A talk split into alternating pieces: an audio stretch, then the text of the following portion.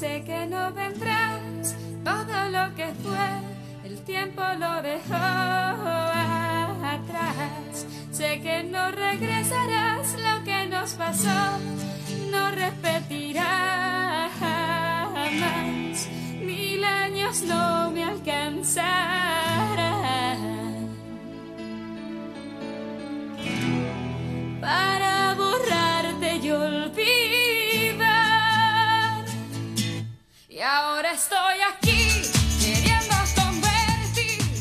Olá, galera! Podcast 45 minutos, começando sua edição número 533. É o Raiz Raiz, tocando música raiz, porque João Grilo a gente tá ouvindo Estou Aqui de Shakira, nos tempos de Faustão ainda ou não? Dos tempos de, de programa livre no SBT. Minha nossa. Serginho Grosman. E detalhe, quando você. A gente começou com Shakira, obviamente por causa do- da apresenta- apresentação dela no, no Super Bowl. Teve uma tal de J-Lo também. né? Teve J-Lo, mas Shakira, a turma, a turma valoriza a Shakira. Obviamente, a música, quem tá escutando, obviamente que escolheu fui eu. Porque obviamente. era a época que eu escutava Shakira nessa época. E comprei esse disco, Pés Descalços.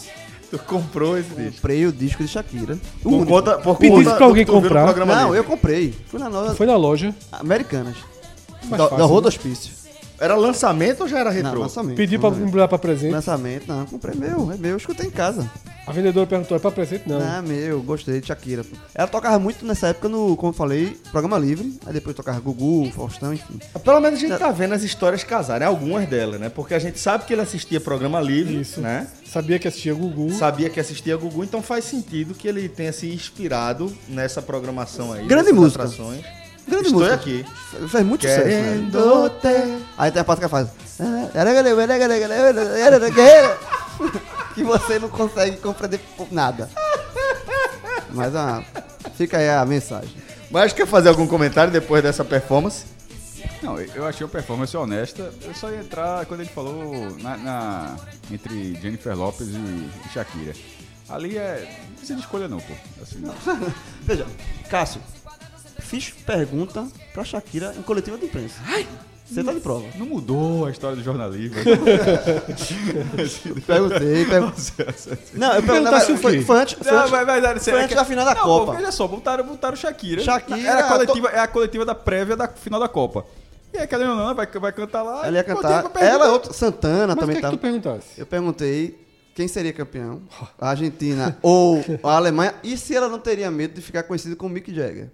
Não sei. Caso, caso, caso o palpite desse, desse errado. Porque o Mick Jagger Ou seja, ficou famoso é um como... espírito ruim, né? Assim, o cara deixou assim. Aí eu perguntei, ela respondeu de Eu boa. não sei Foi se dentro foi da alguma- expertise dele. Eu não né? sei se foi alguns minutos depois ou foi antes disso. Não, foi depois. Não. Aquela foi pro Maracanã, na, no no a campo. que a gente ficou um metro e meio. Aqui, né? aquilo foi antes ou depois da coletiva? Foi depois da coletiva. Depois da coletiva, Sabe né? por que eu sei? Porque tem um fonezinho que você... Eu ia chutar roteiro. Não tem aquele fonezinho que você bota pra, pra tradução em simultânea. Quando você tem que sair, você sai da sala, você tem que deixar o... Tu não le- eu levei. Sem querer, tá? eu gente? levei, eu levei. Tá Aí-. A foto que tá uma foto que a gente lá no, Tem, no gramado. no- no Pode gramado. notar que eu tô com fone. Deixaram assim, o limite pra não pisar, uma frescura, porra, pra não pisar dentro da- do campo de jogo. Frescura, né? Final da Copa. Final da Frescura da porra. Não, veja só. Não, não, não foi isso que eu quis dizer, não. Vou, vou- vou até então deixar de forma mais clara. Eu acho que ninguém pisaria nisso. O que eu quis dizer, a, a frescura é a organização pra pra inibir algo que eu acho que naturalmente você não faria. Eu não acho que eu, eu não acho que seria. Sei não, tu, né? Duvido. A eu, turma, a turma obviamente, eu saiu falo com fone, pô. A turma saiu com fone. A galera paga uma pessoa pra ficar recebendo fone Sei na, não, na, esse- na esse saída caso. e o cara sai com fone. É. Não, não, não existia essa pessoa, não. Isso aí, é- é- isso aí eles ensinam, não ficava uma pessoa, um aspone só pra me dar o fone. Fone, fone, fone. Não tinha essa. De cinema, né? O óculos 3D. Mas, irmão, eu eu não duvido que alguém Mas não essa. botasse não- o pezinho, Eu não não, lembro de ter essa Eu figura, não. E no tenho gramado. certeza, Lucas. Mas no gramado, veja só. Podia ter uma. vamos lá. Podia ter um cercadinho, uma fita, e seria. Não passe desse cercadinho. Era não, pô, era isso, segurança, sendo um negócio assim, porra, militar, pô. Pisa pra tu ver. conhece o potencial da Pisa turma? pra tu ver. Gastaram o dinheiro errado. Ao invés de segurança pra não deixar entrar no campo, o- era o aspone pra pegar um Mas fone. detalhe, detalhe. detalhe, detalhe. Eu devolvi o fone depois. Eu voltei e devolvi o fone. Agora, Fred, pergunta honesta pra Shakira? Começou ruim, né? Não. Ah, você não deixou eu terminar, pô. Mas aí depois ficou boa. A Quero do- complementar, né? Eu não lembro não que foi bom, Confesso que eu não lembro. Mas, que essa, mas ele pautou, isso foi pra portal e a que a gente fez no dia seguinte também, porque pro, pro veículo. é, nesse caso tava liberado uma que foi a da Fé, a galera perguntando, perguntando, aí eu disse, anota, porra. Isso. Meu irmão, veja Foi só. pra- pra eu pra Blatter, foi pra aí eu abri o- abri o Google e disse, meu irmão, veja só, Blatter, em, na África do Sul, ele disse a nota. Aqui, ó. Aí mostrei aqui, ó. 9. Deu, deu, deu nota 9, 9,0. Ele disse, porra, qualquer coisa, se ele disser que não vai dar nota, aí ele dizia, você deu a nota na África. Agora, o certo. Vai, desculpa. Aí, aí ele aí deu a nota. Agora, tra- eu lembrei por causa da tradução, que a tradução ferrou 70%, 75% do mundo. Porque você está com fone aqui, né? É, aí perguntou. Aí o João falou, ah, lá, não sei o que, a nota, não sei o que. Aí justamente contextualizando, porque na África do Sul, para ele deixar, para ter perigo de não responder. Na África do Sul você deu no- nota 9,09. Qual a nota que você dá para o Mundial do Brasil? Aí ele ficou assim, já que tinha dado, aí ele respondeu. Aí, aí a, tradu a tradução. 9,95. Aí eu olhei pro lado e disse, nota do caralho, porra. Tá só. 10, né, Não, primeiro, já era a segunda Era pergunta. 9,5 no caso. faltou, faltou, não. Faltou o quê? Pra ser, deu vontade, 0,05 foi o quê, meu irmão? Foi Só tudo. de escola de samba. Meu irmão, a, a, ele, fa- ele respondeu nine in a quarter. Mais ou menos, assim, no sotaque Nove, dele, nove. não sei exatamente, 9 e um quarto. É, aí 9,25. Por algum motivo na tradução saiu 9,9. Aí o que é importa, acho que inclusive até no Super Esporte, porque a gente pegou esse negócio oficial, talvez errou e 5 minutos depois, todo mundo. Brasil, nota 9,25. Aí, 5 minutos depois, correção. 9,25. Vá! Se eu não me engano, Shakira, Agora- agora se eu não me engano, acho o Sha- seguinte. Shakira respondeu a Argentina. Ou seja, foi pé frio. Agora eu acho o seguinte: se ninguém fez é, a seguinte brincadeira com Shakira, perdeu uma oportunidade de ouro, né? Que tem aquele clássico de você estar ali na multidão de jornalistas, fazer a pergunta e o convidado não saber, né? Você fala, tua direita, tua direita, né? Aí Shakira olhasse, estou aqui. Não era? Né? Aí, aí seria, veja. Aí eu perdi, a- eu perdi a, o- a credencial. O negócio desse cara perde a credencial.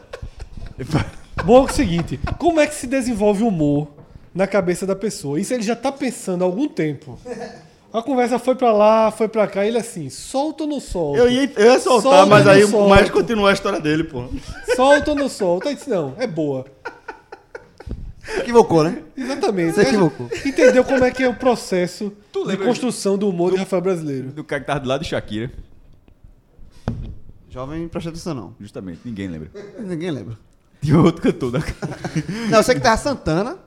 Tem outro cantor, acho que tem os três Acho cantores. Pitbull, Pitbull foi, foi com, com Shakira também. Não, isso acho que foi na Rapper. abertura, não? É. Mas com o Jennifer, inclusive com o Jennifer Lopes na abertura, curiosamente. Pegaram. a- a- o Super Bowl imitou aí. Agora, pra você ver também como é. Será que é curiosamente, né? É. a- o, o- ela, ó, vai ser em Miami.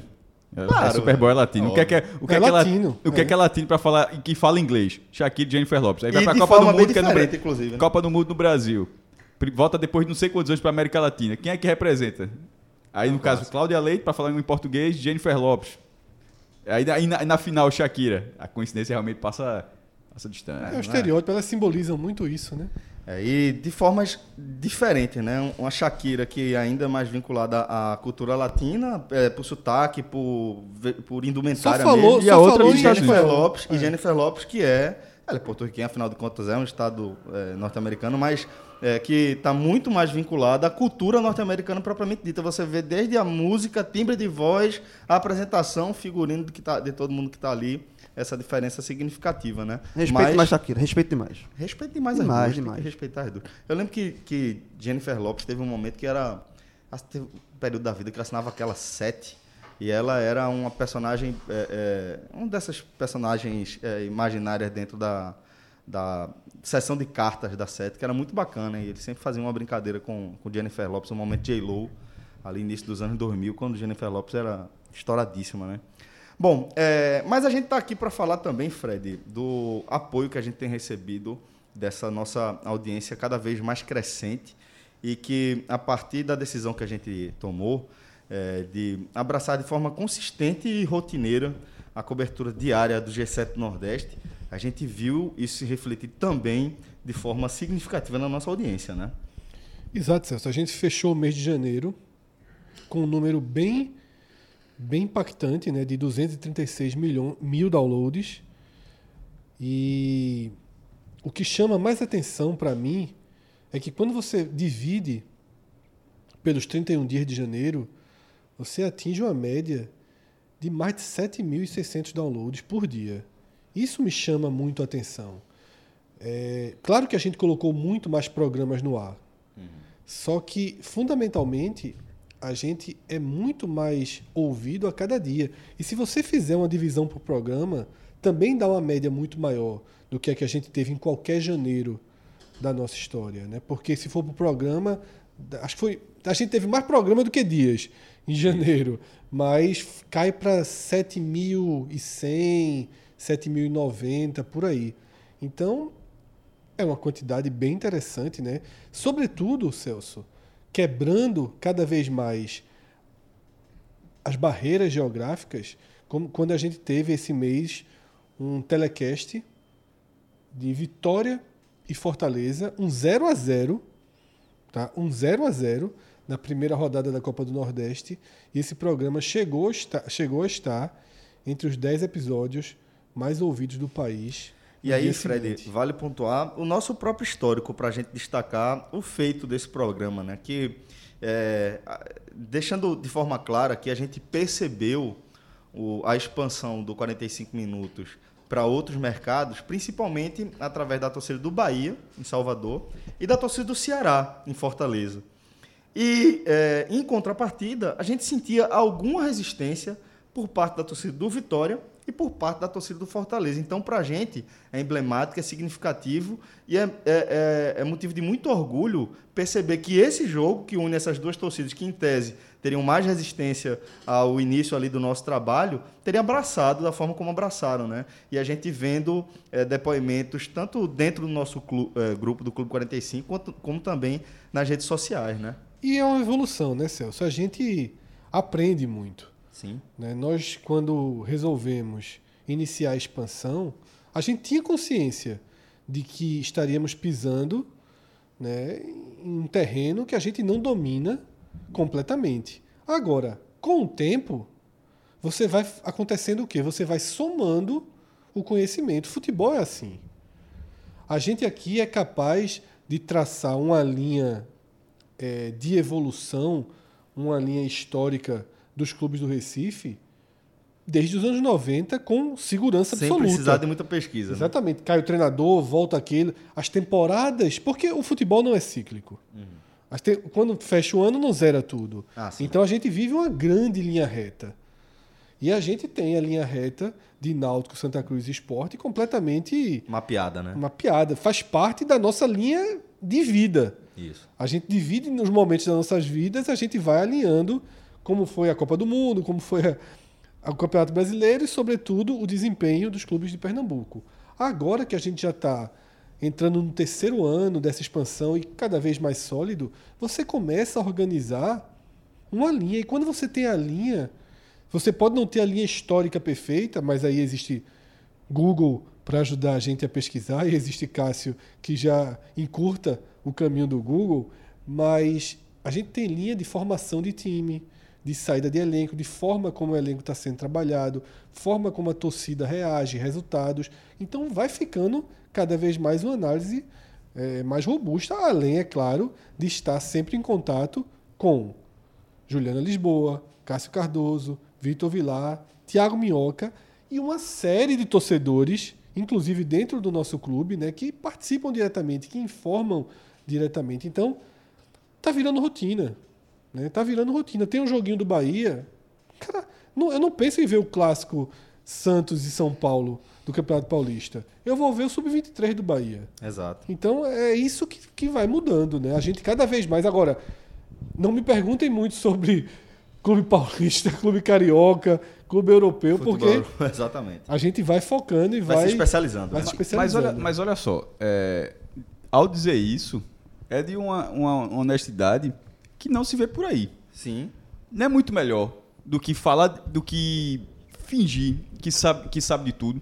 Por exemplo, quando eu falo de futebol europeu, eu falo mais como um assinante que tô vendo um jogo ali de tarde, como muitas pessoas. Tá, tá passando Manchester Um City. fã de futebol. Se- É, City e Tottenham City, como foi o, o jogo de domingo. Tô- nem comentei, eu tô dando exemplo, nem, nem comentei nada. Mas assim, se tivesse, se tivesse dado qualquer comentário, eu não ia dizer. é, esse jogador que estreou com 22 anos é uma promessa. O cara pode falar depois de algumas partidas assim, mas se eu falasse que joga. Meu, meu tipo, que jogada do caralho, meu irmão. Assim, é, é- é um nível de comentário diferente. Assim, ali, é- é- eu- ali não é muito a minha seara. Quando vai pro futebol internacional, é mais ou menos assim de. É, definir o chaveamento da Champions League. A gente, pô, os oito, é, oitava de final, a gente se conhece a maioria dos times. Mas, ó, pô, você dá um pitaco aqui. Cota e bola não, né? Curiosidade. Hã? Cota e bola não, né? Celso, Celso dormiu com. Com o Rafael, Fale, manual, fale, manu- fale. manual de, de Rafael jogar uma boa, dormiu com.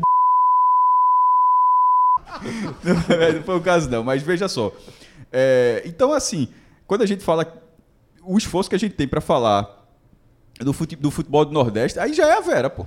Quando o Fred tá dizendo que vai ver o, o sub. Eu não vi, por exemplo, eu não vi. Foi na hora do. Eu tava vendo o jogo do Santa Cruz. É, tava vendo Santa e Acadêmica Vitória.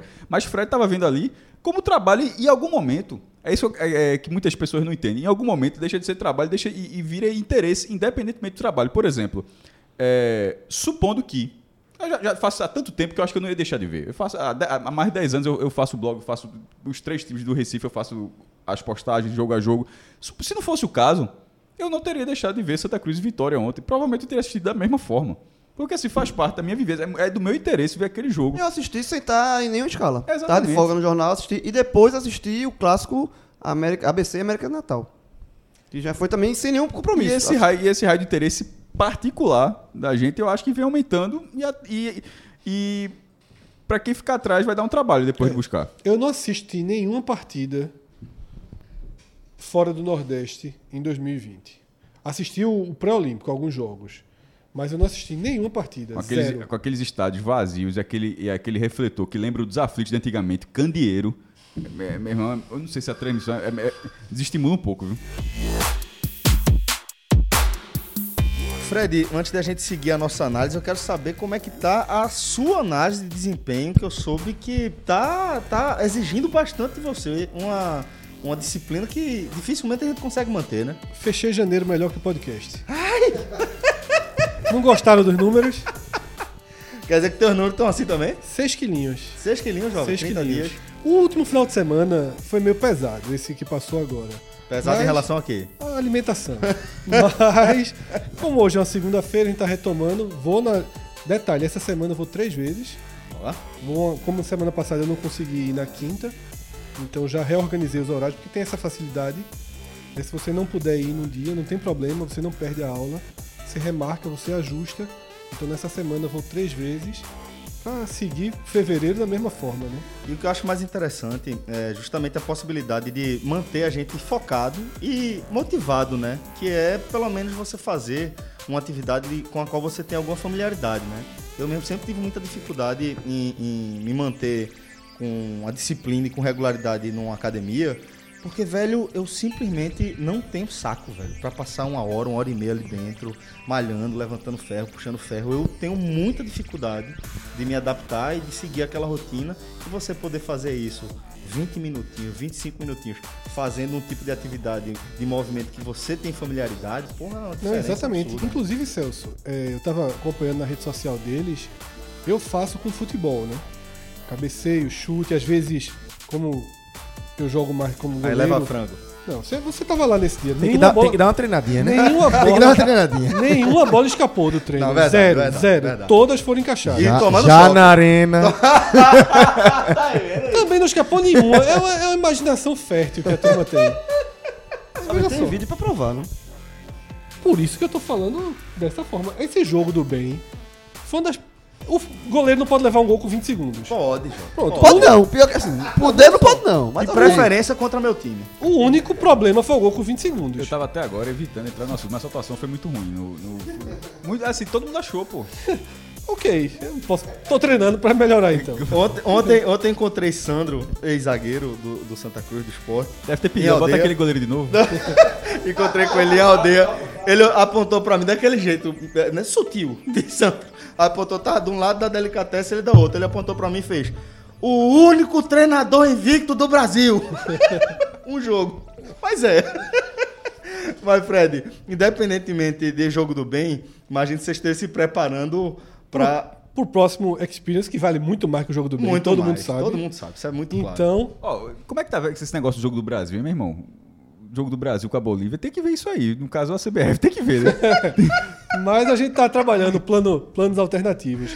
Então, Celso, como eu, eu fiz trabalho também como goleiro e vi que outras pessoas já estão fazendo. Eu vi uma cena de uma, de uma, de uma mulher jogando vôlei, né, fazendo todos os movimentos do vôlei lá na Arena Ox. Então, já está tendo um trabalho para basquete também, além da dança, que eu estava conversando com Juliana Lisboa. Olha olha, João, você animou. eu vou chegar lá. Dança ou barrinha? A turma, a turma da- Não, veja só, entre dança e futebol, eu acredito mais na dança. Eu também, João. Você me viu jogando barrinha. Eu acredito mais na dança. Mas. Celso, todos eles, claro, dentro daquele método de liporrobótica, né? Com, tomando... aquela Eletroestimulação, né? Eletroestimulação, é muito legal. Né? Como você falou, 30 minutinhos você chega e sai. Isso. Você leva 10 minutos para armar o, o, toda Distribuir a os estrutura. eletrodos, né? Exatamente. Faz um alongamento rápido. Com 20 minutos, meu amigo, você tá... Não, é, é, eu vou descrever aqui uma situação que qualquer pessoa que faz exercício está familiarizado, que é aquela sensação de fadiga que vem, não é com 24 horas não, tem 48 é pior. 48 horas depois daquele exercício intenso que você faz, o grupo muscular que você trabalhou fica fadigado de um jeito que você parece estar carregando um saco de cimento nas pernas. E foi exatamente a sensação que eu tive quando eu fiz um treininho de 20 minutos. E era só embaixadinha. Cheio de eletrodo na, nas- na, na perna, distribuído nas pernas. E só de ficar fazendo embaixadinha, 20 minutinhos, trabalho curtinho de passe, meu amigo, 48 horas depois eu tava que, que tava pedindo ajuda para os meninos lá em casa para me ajudar a subir a escada. E já que é raro alguém elogiar outro aqui, como vocês perceberam, né? Mas eu acho que a coisa que o Celso faz melhor na vida é embaixadinha. menino. Ah. É embaixadinha. Embaixadinha. Não, Celso embaixadinha é surpreendente. Naquele. Tá ligado? Normalmente. Podcast Experience. Ah, Do- aliás, da Heineken. Heineken Experience. É, Celso, a gente tem que escolher alguém da mesa pra ir pra embaixadinha. Aí Celso disse, não, eu vou, Celso com o joelho ruim, né? Eu fui sem expectativa nenhuma. Meu amigo. Normalmente cara, quem joga, faz embaixadinha é só embaixadinha. Não, Só né? mas é eliminando a caso. turma. Só eliminando. a- Frescura, Fred. Só Foi- eliminando a turma. Não ganhou por, Foi foda. por detalhe, perdeu a final, né? Mas o cara é uma frieza, o cara Não, não, é. errou. E, e eu dei duas escapulidas naquela final e fui buscar. Foi buscar. Fui tu tava buscar mais retorno. preparado pro erro. Eu tava exatamente, eu tava mais preparado pro eu. Acho que se ele desse a bambeada, mas não Mas o cara era uma máquina. Outra coisa, é, é, teve alguma. alguma o, o cara deles aqueceu pouco, não- não foi o contrário. Teve alguma, algum esqueminha que o. Não lembro, não É. lembro. Eu prefiro não... Teve um não- esqueminha, tu tá por fora? Não, porque Como é que foi isso? teve. Tá é, porque na verdade o Celso perdeu a semifinal, Já não foi? lembrou, Foi, foi. já lembrou. E a tá final- Celso. A final foi aquela bronca que foi jogaram. que jogaram, exatamente, foi isso Exatamente. mesmo. Que a final isso- tinha um favorito. Lembrou, né? Lembrei. Não, mas a gente tinha perdido já. Celso tinha caído. E a final foi porque a turma jogou cerveja no outro, pô. Exatamente. Aí mesmo o cara tendo voltado, o cara já tava. Isso. Atordoado, Atordoado, emocionalmente. exatamente. Mas é, fica a dica aí pra E você. lembrei outra coisa, o cara não tinha bebido. Ah, Mas você isso é também não. importante, Isso é importante. O que foi pra final, o campeão não tinha bebido. Não deixaram o cara beber até ele terminar o serviço. Era da- do time de canibal, né? Exatamente. A turma ali, e depois a turma, a turma tava com sede depois, viu? Justo, justo. Justíssimo, justíssimo. Trabalharam com estratégia. E estavam certos, né? Vê aí. Tudo que tem planejamento não é softball, não, é melhor. Galera, então se planeje também, dê uma passadinha lá na Arena Ox. É, conheçam também o trabalho da Arena Ox nas redes sociais, tá? É, você- Arena Underline Ox. Arena Underline Ox. Você pode marcar uma aula lá é, sem nenhum compromisso para você conhecer o método, entender do que a gente está falando, sentir na prática essa, esse conceito que a Arena Ox vem trazendo, tá bom? É, agora, Fred, vamos começar a nossa análise sobre futebol de verdade, né? Aquela, aquele mise-en-scène que a gente faz é, fingindo que a gente entende alguma coisa de futebol, não. Vou falar aqui da Copa do Nordeste, porque a gente está falando do nosso Raiz Raiz, onde a gente vai analisar a segunda rodada do Nordestão. E aí lembrando que a gente sempre vai fazer a seguinte ressalva. Quando a gente for analisar essa fase de grupos da Copa do Nordeste, a gente precisa lembrar também que a, a nossa análise só vai estar completa quando a gente fizer essa análise a cada par de rodadas, né? Porque numa rodada o grupo A é todo mandante, na outra rodada o grupo B vai ser todo mandante e vai se alternando. Então, por isso, a gente fechou o primeiro par de rodadas e dá pra gente ter, Fred, uma análise mais concreta em torno de um tema que a gente já havia abordando, né? que é o fato de o grupo A ser tecnicamente mais forte que o grupo B. Quando ele estava como visitante na primeira rodada, eh, somou oito pontos, aliás, somou, é isso mesmo, né? Somou oito pontos, oito pontos contra 11 dos do, do grupo B, que era o grupo dos mandantes. Agora, na segunda rodada, quando inverteu, foram 15 pontos para os times do grupo A e somente 6 pontos do grupo B, né? O que confirma, Celso, duas coisas que a gente vinha falando. Primeiro, foi a Cássio até riu, porque eu fui meio que fire, né?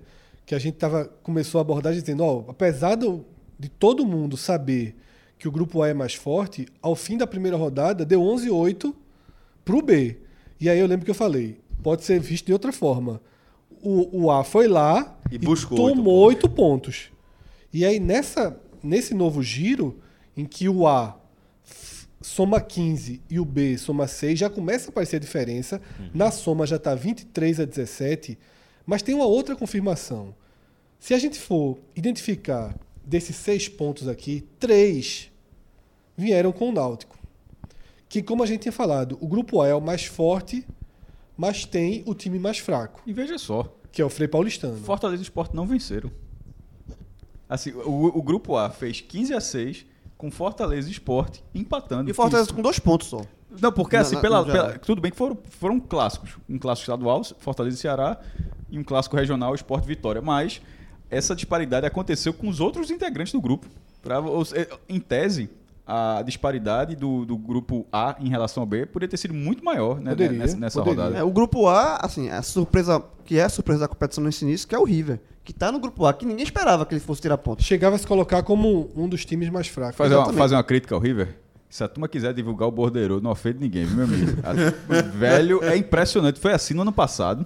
E assim, se todo mundo divulgou, a gente vai falar pro público mais pra frente, mas só de- já que falou do River, não tá, o site da CBF demora dias. Todo mundo já divulgou. O O River, River, nada. Trabalho no Google, nem o Google sabe. É. Mas o River é um, é um time que não se esperava, não se esperava que somasse tantos pontos e já começou somando quatro. Trocou de técnico, rapaz. Pra ter ideia, esse River. Tirou o Márcio Goiano. Exatamente. Vamos, vamos passar então a classificação do, do grupo A, que a gente vai ter essa, essa noção mais precisa. Como o João trouxe aí, o River, ele acaba sendo a surpresa desse, desse primeiro pá, desse primeiro giro, porque ele somou quatro pontos, né? Contra dois clubes de segunda divisão. Porque nesse momento, Celso, com apenas 25%, com 25% da, da primeira fase já disputada, é importante ver quem você enfrentou. Importantíssimo. Porque isso vai pesar demais. Sobretudo no outro grupo, a gente vai mergulhar mais nisso. Mas queira ou não, o River enfrentou Náutico e CSA. São dois times de Série B. São Empatou dois com o times Náutico fora e ganhou bem do e CSA. ganhou bem. Então, assim, essa liderança do River, ela é uma liderança válida. É uma liderança que enfrentou um nível Não de tá dificuldade. distorcida, não né? está distorcida. Perto do que. Considerando o nível de dificuldade do grupo B, ele está no nível médio. Então está dentro do, de um parâmetro realista. O que vai ser diferente do Náutico quando a gente for analisar o grupo B. E dois, eh, o River enfrentou dois clubes que não entraram na Copa do Nordeste. Eh, nas nossas análises, a gente colocava tanto o Náutico quanto o CSA entrando de uma forma tranquila. Náutico a gente no, no Power Rank chegou até a colocar na frente do Ceará. E o CSA a gente falou muito, muito no, no programa do, do orçamento, que assim, é um clube que entra com as dívidas quitadas, entra com, com o orçamento tranquilo para o ano 2020. Proporcion- né? Proporcionalmente, para mim, é, é a melhor campanha disparada até aqui na Copa do Nordeste. O, o- o River ter quatro pontos, tirando um ponto do Náutico nos aflitos e somando três pontos com o CSA. Em 20 minutos estava 2 a 0 Veja só, esse jogo é 3 a 1 esse jogo chegou a estar 3 a 0 Não é que ele ganhou, não. Ele passou por cima do CSA. Então, assim, é pra, e é uma das menores folhas também em relação à Copa do Nordeste. E foi melhor que o Náutico, né? Foi Empatou, melhor que mas o foi melhor que o Náutico na, na estreia, no jogo de abertura. Seguindo aqui, eh, também com quatro pontos, a gente vai ter Bahia e Esporte, que também vem de um empate e uma vitória cada um. Eh, Fred, vamos fechar esse bloco aqui das equipes com quatro pontos no grupo A, então? O Bahia confirmou né, seu favoritismo, uma vitória muito tranquila também sobre o Imperatriz, abrindo a rodada, e colocou ele onde deveria estar. né? O Bahia ele, ele larga com aquele empate contra o Santa Cruz Onde, assim, perdeu gols demais, durante primeiro 30 tempo- minutos. Primeiro é. tempo. é. Foi um resultado negativo para o Bahia. Existe uma diferença técnica muito grande. E aí, aquele empate contra o Santa Cruz permitiu ao esporte abrir dois pontos de vantagem sobre o Bahia que valem muito. Só que na primeira chance de defender esses pontos, Perdeu a gordura. o esporte perdeu a gordu- a gordura com o empate eh, diante do Vitória. Federer joga a final do Grande Slam. não, Quebra o saque Quebrou e não confirmou e não seu confirmou próprio o saque. Mas eh, não foi um- uma atuação ruim do esporte. Né? Na verdade, ela foi ruim em alguns aspectos. Né? Tecnicamente, o esporte teve jogadores muito abaixo, mas perdeu ponto aí. Né? Perdeu, queira ou não, para matemática. Tá? Para matemática, o esporte perdeu a chance de seguir com seus sua vantagem de dois pontos. Mas utilizando o mesmo critério que a gente estabeleceu para o River, esses quatro pontos do esporte valem mais do que os do Bahia. O esporte enfrentou CSA fora e Vitória em casa. Dois times também de Série B. O Bahia enfrentou Santa Cruz e Imperatriz. Dois times de Série C. Então, o esporte já queimou dois dos principais adversários do grupo B. O Bahia não queimou nenhum ainda. Então, nesse sentido, Mas é, existe é, uma leve vantagem de, de tabela. é uma, esporte. eu concordo com essa análise, mas é, eu não consigo deixar de ressalvar que, por exemplo, o CSA largando com duas derrotas, em algum momento ele pode ficar para trás e o jogo Bahia e CSA Pode, ser um jogo de conta ide- de, luz para o. Bahia. É, ou seja, ele vai continuar sendo um adversário de Série B, mas um adversário completamente acessível a partir de um, de um Sem do dúvida. contexto Isso aí é mudança que a gente não tem como é nesse momento, ainda. talvez. Eu não sei como é que o CSA. Inclusive, o 3x1 do River desvalorizou um pouco o 1x0 do esporte na estreia. Porque o 3x1 do River. Porque o CSA se, Se mostra mais problemas do fraco CSA, do né? que se imaginava. É. E pra gente fechar aqui o G4 desse primeiro giro da fase de grupos, a gente tem o ABC, que também venceu um clássico nesse fim de semana. Venceu... novo. Ah, De novo, né? Ganhou em 12 dias, é, venceu o América duas vezes. Uma pelo estadual, foi bem movimentado, 4x3, esse agora 2x1, fez 1x0. O, Am- é, o América, com, com o Alisson, o América empatou e depois fez 2x1. Teve, é, esse jogo ia ser no Frasqueirão, mas o América acabou mudando para a Arena das Dunas e foi uma mudança boa. Deu 11.500 e- 11.555 torcedores e a renda, se não me engano, foi 250 mil reais. Acho que mais do que seria no Frasqueirão. Bom, bom E outra, pra Copa. Veja, tomara que tenha sido bom pro, é, pro ABC, porque pra Copa do Nordeste foi muito melhor. Era o jogo isolado do domingo, 6 horas. Muita gente, aquele horário que já não tem mais futebol ali. E é por isso que esse jogo funciona às 18, inclusive. Isso é. Pra aquele, quando você tá aca- acabando domingo, opa, tem mais um ainda. Aí você vai buscar. E aquele jogo, num estado de Copa do Mundo, sendo clássico, pra mim fica, ficou muito melhor. É, mas pro, o ABC escapou fedendo com essa vitória, viu, meu amigo? O América no final merece- mereceu demais o empate. O Wallace Krobel, per- Krobel Não, perdeu o gol. Quem perdeu o gol foi o Náutico. Porque a bola foi, Foi jogada de Wallace. O Wallace pernambucano Ajeitou ajeitou, ajeitou, ajeitou pra faixa. A única Faixa- jogada dele no jogo, é, vamos deixar claro. Mas assim, ajeitou duas. Ele teve um lance antes dessa. Mas assim, essa, ele deu gol pra, pra Krobel.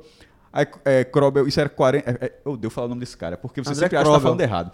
É, aí ele, ele chutou, na hora que ele chutou, meu irmão, a, o Wallace Pernambucano olhou assim pra ele. Aí a Krobel pediu aquele desculpa que é com a mão assim abaixada na cintura.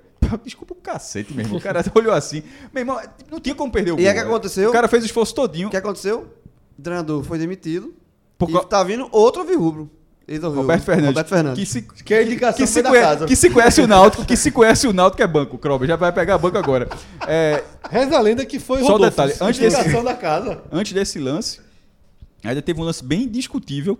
O ABC foi melhor do que o América, certo? É, O ABC foi melhor que o América. Mas os, di- os acréscimos, o jogo foi até os 49, 40, 50. É aquele negócio de clássico, assim. O acréscimo era o América, assim, um bombardeio. Aí teve um, um, um pênalti lá que podia ter. Acho que vale se se foi ou não foi. E depois, esse lance foi anterior a esse da última, da última bola.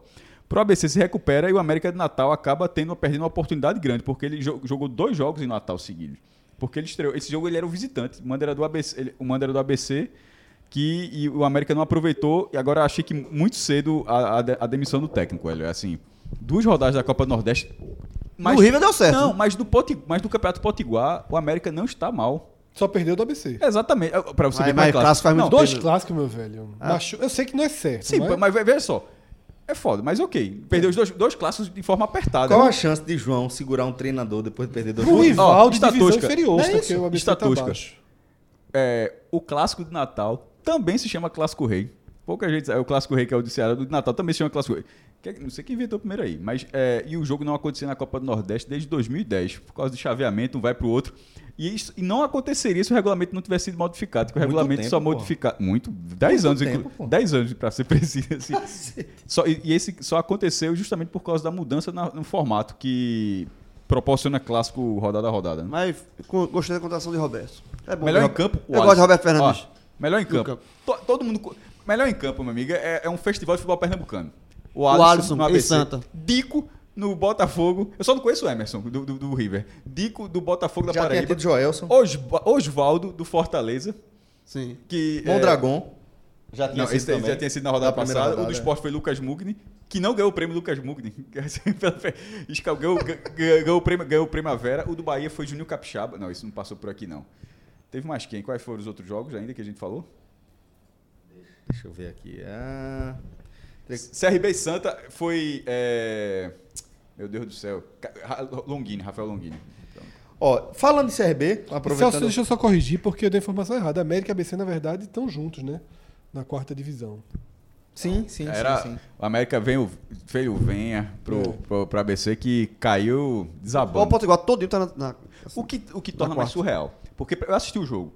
Pra quem viu a partida, ABC América, e onde ela acontece? Ela acontece na Arena das Dunas. Você tá vendo aquele jogo, e tem hora que você para pra pensar, diz, pô, isso é um jogo de Série D, meu irmão. Como é que pode, pô? E já foi, o jogo, já foi um jogo há pouco tempo atrás na, na Série B. Assim, é, é o pior momento da história do futebol potiguar. É, voltando aqui, a gente vai falar também do CRB, né? Que venceu depois de ter perdido a, estreia, a abertura da, da- do Nordestão, né? Com o Imperatriz. É, venceu o Santa Cruz. 1 a 0 jogo que a gente também analisou na nossa programação. Jogo de péssimo, péssimo nível técnico. Tem, Péssimo. um, tem uns melhores momentos aí, né? Tem o quê? Um, melhores momentos, né? De Jeremias. Meu irmão, para com isso, João. É desse jogo, João. Vai, Foi uma atuação É assim, tem de uma- DVD. Deve estar lá nos melhores momentos. Minha nossa. A reação da turma, trilha sonora. Qualidade de, qualidade de passe, visão de jogo. Mas é, o CRB, que tem os mesmos três pontos aí da equipe do ABC. E aí a gente vai ver é, duas equipes com dois pontos, né? Vindo aí de dois empates. O Botafogo da Paraíba e também o Fortaleza.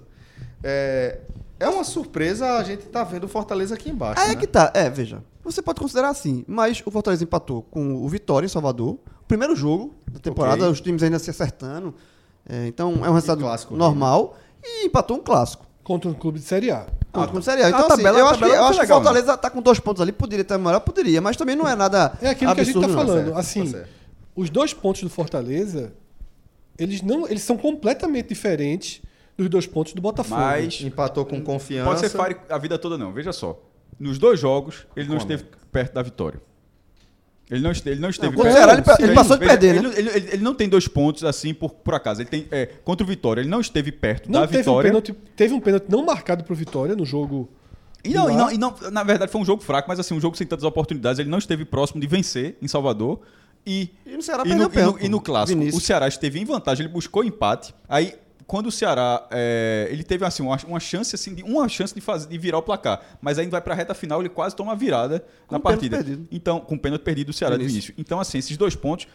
é, ele pegou a tabela talvez a mais difícil, assim como eu falei que propo- talvez seja proporcionalmente a tabela mais difícil até aqui, você encarar o Vitória fora de casa e, e na segunda Sim, rodada sim, pegar sim. o Ceará. Como Isso. clássico, é importante pontuar, né? É, como clássico clássico. no Ceará de Série A. O mando, agora com o mando sendo Gastou Fortaleza. o mando, né? é. Que é 70% é, é dele. Então, nesse, na verdade, a tabela é muito boa pro Ceará, né? Que é quatro jogos em casa e mais um clássico Fortaleza como visitante. Então, nesse cenário, ele tem uma tabela difícil, porém, o fato dele não ter ficado perto da vitória me incomoda um pouco nessa largada. São dois pontos, um cara de dois pontos mesmo. Não são dois pontos, ah, perde- levou um gol no finalzinho, ao contrário. É, na verdade, nesse momento, inclusive, agradecer no T1. É, mas assim, só para diferenciar, porque é importante a gente nesse momento diferenciar. São jogos onde os resultados são factíveis. Eu não sei, por exemplo, o esporte já. O esporte com vitória já, já tem o mesmo resultado. Ah, Mas, vai Fred, comparar- a gente vai outro- comparar, só, só, só outro ponto que faltou. Felipe Alves foi eleito, o goleiro do Fortaleza foi eleito o melhor jogador na primeira partida em Salvador E poderia ter sido a segunda, acabou sendo o Oswaldo que fez um gol de bicicleta. Mas ele ficou perto de ser eleito, até porque pegou o pênalti. Pô, no momento que seu goleiro é eleito melhor da partida, dois, dois jogos seguidos, Ok, mas assim, os dois pontos. Eu vou comparar com outro grupo cearense. O, o- a gente vai pro grupo B já já. O Fortaleza tem dois pontos. O Ceará também tem dois pontos. O Ceará hoje tá na zona de classificação, tá em quarto. Mas os dois pontos do Fortaleza são muito mais. É, tem muito mais Tem corpo, peso. pujança, peso do que os dois pontos do Ceará. É, porque um deles do Ceará veio com o Frei, Frei Paulistano, Paulistano em casa. em né? casa, exatamente. O Frei Paulistano que, que vai fechar aqui a classificação do grupo A somente com, com um ponto. E que jogou bem contra o Náutico. Verdade. Primeiro tempo. É, mas transformou Jefferson em. em- em- Não, eu já falei, eu falei, não sei se você, não sei se você ouviu o tele, mas isso foi, foi isso que eu apontei com o João. A melhor partida do Náutico não foi, até, eu, eu, João e Lucas na, na gravação. A melhor partida do Náutico não pode ser a melhor partida do Náutico no momento que Jefferson fez nove, nove defesas durante a partida. E- e defesaça, De- de- com né? dificuldade, não é nove, não é nove a bolinha cafofa é, FA11, não. É no- mesmo nove, nove chutes. Dá uma lapada de Felipe Azevedo. Não, não, não, não, não, não, não. Quem falou não foi você. Não, não, não, não, Não, foi falo- uma não cafofa FA11, não. Não, não. E eu que tô falando Qual Azevedo. Você sabe lá se ele joga com esse número hoje? Ele não sabe. pô. Deve jogar, é marca, é marca, é marca. Aí, é- Sete, aí, concentra. então, então, quem falou, eu não falei o nome, não. Então, assim, foram chutes e de quase extrema todas de. Luan, é um atacante que. Das foi 9 muito 5 bem, de né? Luan. Esse aí, meu Deus do céu. Pô, esse cara, era a chance do cara se consagrar, mas o goleiro parou. Mas foi muito mérito de Jefferson também, né? A maioria, né? E aí todo mundo desse grupo, Celso, joga em casa, né, nessa semana. De novo, né? Só pra De deixar novo. claro que aí tá repetindo, como se fosse inverso agora, né? É, então, por invertida. exemplo, o Bahia já vai ter, o considerando só esporte, Bahia e Vitória, o Bahia já vai ter o jogo mais complicado, né, que é o clássico com Vitória. Né? Enquanto o esporte recebe o Imperatriz, o Fortaleza recebe o Santa Cruz. Então, é uma, é uma rodada bem interessante, abrindo né, uma, um novo giro, porque, como você falou, o importante é analisando de pá em pá.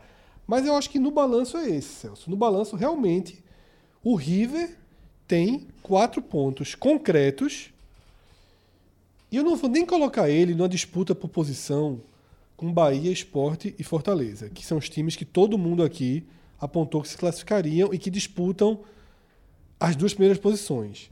Mas os pontos do River já são bem relevantes para a disputa pela quarta posição. Sim, Eles é isso são que eu é isso que eu ia falar. Valiosos. O River tá fazendo gordura, tá fazendo poupança de pontos aí interessante. Por, pra briga. Detalhe, que a gente nem, nem, nem, nem essa briga a gente colocava o River. Exatamente. A gente não colocava o River na briga pela quarta vaga. Mas o River, nesse início de, de, de Copa do Nordeste, ele tá se colocando. Se vai se sustentar ou não, não sei. Porque muitas vezes acontece isso. Você tira pontos. Sim, pontos acaba é quando você enfrenta. seu Ele agora patamar. recebe o América em casa, É. por exemplo. Até porque a forma de jogar é diferente. É. Né? Você muda a forma, o conceito de jogar. Porque você- contra um time Pode, de um, de um pode pod- Terezinha nesse momento é, é a liderança mesmo É, nessa rodada. ele recebe o América. E já, é, já se encara aqui como favorito. Já se encara Pra pegar o favorito. América? E no meio disso daí, mas é o tema do outro programa, assustou o Bahia para quarta-feira. Sim. Mudou a forma com que o Bahia vai para o jogo da Copa do Brasil. Porque, queira ou não, ele se mostrou um time sólido. É um jogo só, em casa. Então, ainda mandou um recado aí pro Bahia. No fighting. We got the refugees no fighting. No fighting. Shakira, Shakira. I never really knew that she could dance like this. She make a man wanna speak Spanish. Como se llama? Bonita. Picasa. Shakira, Shakira. Oh, baby, when you talk like that. Ó, antes da gente seguir com a nossa análise, Lucas, a gente precisa aqui trazer essa novidade pra turma, porque a turma tava cobrando. Tava demais. A turma- tava a pressão demais. tava grande. Pô, meu irmão. A turma não queria perguntar sobre esporte, Santa Naldo, Não, não, era é. só. E Né? o código, E o meu. Código O do Beleléu. Era, é, tava Ó, virando galera. trend topic já no Twitter essa pergunta. Mas vai sair, vai sair. né? Não, galera, só pra vocês entenderem aqui, tá? É, desde de que a gente começou é, no, no mercado, vocês estão vendo aí, tipo, propaganda de rádio das antigas. Chegou a hora de falar. Pitu! Mania de. Vai meter um esporte aí. É foda agora, a turma botando refrigerante. Mas, Lucas, a gente, a gente vinha, vinha é, trazendo esse conceito. Esse alô Coca-Cola a gente já tentou. Chegou a ter a resposta da Coca-Cola no Twitter. no Twitter, lá na nossa, na nossa confraternização. Foi. É, mas, galera, é o seguinte. É, a gente vem, vem apostando nesse modelo né, de sermos não apenas curadores de informação, de análise, de notícia para vocês, mas também de produtos e serviços. Né? E dentro dessa, dessa nossa compreensão, uma das coisas que a gente entende é que tem que ser vantajoso para absolutamente todas as partes. Para a gente que vai receber o suporte que a gente precisa estrutural para tocar aqui o nosso projeto, para o anunciante que vai ter o seu branding né, de, de sua marca e também para o nosso ouvinte, para a nossa audiência, ou seja, para cada um de vocês, que a gente se compromete sempre é, com a, uma ótima experiência é, para vocês, né? E dentro dessa proposta, algo que a gente sempre busca é uma condição exclusiva. A gente vinha sendo cobrado né, por essa condição exclusiva em relação ao Beleléu e a gente vinha conversando também, porque realmente a gente tem que encontrar, fazer uma equação que atenda todos os modelos de negócio, né? E a gente encontrou uma boa forma de garantir que o ouvinte do 45 minutos tem uma condição exclusiva e eu tenho orgulho de dizer para vocês que de segunda a sexta-feira, certo? Em todas as unidades do Beleléu, inclusive em João Pessoa, tá bom? Inclusive João Pessoa. A galera de João Pessoa cobrou valendo. Eu ainda falei assim, você de- do Recife que passa por João Pessoa, mas tem uma galera de Ah, João não, Pessoa E a galera que aí, mora é. aqui. Então é o seguinte, É, a partir desta terça-feira, a batata é por nossa conta, galera. É isso aí. A batata que você vai comer lá, seu combozinho, certo? O, o adicional de dormir batata. Você pede um sanduíche, pede Por um adicional de batata, conta. é por nossa conta. por Então, nossa conta. Basta informar que você Tá na chegou mão. pelo 45 minutos, que a equipe do Beleléu, as equipes do Beleléu, estão prontas. Vai ter uma artezinha, né? Tu vai fazer uma artezinha. É, Claro. mostra lá. Só um detalhe, é de segunda a sexta, mas a unidade de Casa Forte não abre na segunda. Então na unidade de Casa Forte é de terça a sexta. Boa viagem, João Pessoa, de segunda a sexta. É só chegar lá e falar do podcast que você vai ter esse adicional de batata aí pela conta da gente. E é um, um ganho significativo. Sim, se você for para a ponta do lápis, em termos percentuais ali, você vai pegar um hambúrguer de 20 e poucos reais, né? A média de preço lá da- do cardápio do Beleléu, você vai ganhar uma batata que Você vai estar ganhando aí, Celso, em torno de 30%, dependendo do. Perfeito, perfeito. Tá? Você vai ter um ganho significativo mesmo. Sem falar que, assim como todos os produtos do Beleléu, batata frita também é uma preocupação constante da galera e você vai estar com um produto de excelente qualidade. E todo mundo gosta de batata frita. Quem é que não gosta Quem- de quem não gosta de batata Pô, frita? Jojo, tu foi fera, velho. Tem, gosta- agora, Quem detalhe. não gosta de batata eu pensava que frita? ele ia dizer o contrário, eu precisava dizer assim, rapaz, eu já comi. lá em casa, lá em casa, dia eu tava comendo hambúrguer, eu disse, vou Ah, fazer, vou batata, fazer uma batata- frita. Mas não, veja. Eu Vai não dar vou, certo, vai Vai comer dar não. certo. não, vou- não vou fazer isso porque eu não vou me colocar a uma batata frita Beleléu, com certeza. Mas quem não gosta de batata frita, agora lembrando, é o adicional. Não chega lá chamando, ah, sou podcast 45 minutos, quero batata. Aí não, aí jovem. Não, João, pera Aí, jovem, aí, tu. Vai fazer rir, João, né? João, João. Sabe por que eu tô falando isso? João, Porque a aí turma. é tu dando a- ideia. Não, é- não é a possível. turma é muito esperta. Não é possível que um cara pensou isso. Isso é tudo dando ideia, porra. É, assim, ó, só batata, todo podcast, só batata. É adicional de Você batata. vai pedir você alguma tá- coisa, cara, me guardanapo. Guardanapo é batata. Peça seu hamburgão que a batata é por nossa conta, galera. Então fica aí essa, esse compromisso que a gente tinha, tá entregue. É, nesse primeiro momento, a nossa condição exclusiva junto ao Beleléu é a batata por nossa conta. E a Lucas. parceria foi muito rápida com o Beleléu, então a gente primeiro colocou pra galera e, e a gente foi discutindo com, com o Eduardo a, a situação, né? Como é que a gente ia fazer essa, esse benefício Quando a, gente galera do foi, quando a gente foi para aquela reunião, já estava definido que a gente ia firmar uma parceria, Total, né? Era total, só estabelecer os total. parâmetros aí. E de fato, é, acabou sendo um encontro de, de mentalidade, de filosofias muito parecidas. O que para quem, qualquer pessoa que precisa de parcerias aí em seu, em seu negócio, na sua carreira, sabe como é importante você encontrar um parceiro de qualidade, um- uma parceria que você é, compartilhe de filosofias, de ponto de vista, de maneira de enxergar o seu modelo de negócio. Foi exatamente isso que a gente encontrou na família do Beleléu e por isso que pra gente é uma honra, é uma satisfação tão grande estar associando a nossa marca à marca do Beleléu. Eu achei que ia dizer, qualquer pessoa que precisa de batata é só ir no Beleléu, mas tá valendo também. Precisou de batata, de, de hambúrguer e de batata, vai no Beleléu, né? Por nossa conta batata, galera. Bom, é, vamos seguir aqui com a nossa análise dessa segunda rodada da Copa do Nordeste, analisando o que aconteceu em relação ao grupo B. E por classificação, a gente vai ver o Náutico, João, na liderança desse, desse grupo B, com quatro pontos somados nesse primeiro giro, né? Nesse, nessa primeiro par de rodadas. Exato. Agora são quatro pontos. É, a vitória contra o Fui Paulistano tirou um pouco do tropeço da estreia. Né? Então, a gente colocando no peso dos pontos, esses quatro pontos do Náutico, eles, a Vera, a Vera, a Vera, deveriam ser seis. Porque São eu- quatro pontos pobres. É, exatamente. Porque são. são Tá falando do, do time de menor qualidade técnica do grupo A, Que é o seria Frei Paulistano. e Ainda o que o tropeço em casa. ainda que o River seja líder. É, mas o, é, ainda Mas que o e- River seja uma surpresa de início. A gente não sabe se o River vai se manter assim. Então, Até porque ele é líder por causa desse ponto. é, na, na- na dividida, na dividida, por enquanto o River é o Jabuti. Da Copa do Nordeste. Mas olha pra isso. O River é o Jabuti. Pense no animal assim que anda, viu? E sobe. Isso Não, é o animal, animal que sobe. Amigo, a Maceió, tá em cima do- Terezinha, de roda, viu? Por enquanto ele tá lá em cima, não- ele pode cair. A gente não sabe como ele tá lá em cima. O- Qual é a história do O Jabuti? Maceió voltou, Eles- voltou a ser Esse aí, o rastejando. Cobra. Raste, tá triste. Mas o Náutico, é, por enquanto, esses quatro pontos, ele tá na liderança, ok.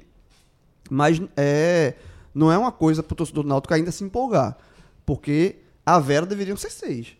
Né? Esses, é, a gente vai saber se esses um ponto contra o River foi um ponto. Mas assim, de fato foi ponto, ponto perdido, porque estava em casa. O jogo foi nos aflitos. Então, mesmo que o River se coloque, se mostre pênalti brigando, é, exatamente, mesmo brigando ali, se o River se manter nessa, nessa briga aí pela quarta vaga, mas são pontos perdidos. Então, é, por isso que a vitória o Frei Paulistano minimizou um pouco, um pouco dessa, dessa estreia que a gente falou no telecast do jogo River, Náutico com River 1, a gente já falou naquele telecast, primeiro jogo, a gente falou, esses pontos poderão fazer falta ao Náutico ao restante, ao, no decorrer da, da, da campanha, porque são pontos que podem, é, se não tirar a classificação do Náutico, mas podem assim, mudar de segundo para terceiro. E aí, é uma muda completamente. né? Exatamente, muda Pode completamente. parecer coisa, pouca coisa, mas a gente já, já explicou É, como é, faz toda a diferença Toda a você diferença. ser primeiro e segundo do grupo. Né? Exatamente. Você ser primeiro ou segundo é pouca diferença. Mas ser primeiro e segundo em relação a ser terceiro e quarto é uma diferença enorme por conta da questão do mando de campo lá em jogo único, já muda é, significativamente de figura. E Né? detalhe, o Náutico pegou dois adversários fracos do grupo e vai para um terceiro também. Do mesmo, então, o Náutico é, ele vai ter uma sequência depois, as pedreiras vão vir. E por enquanto não, não estão vindo. Então, o Náutico teve um início leve.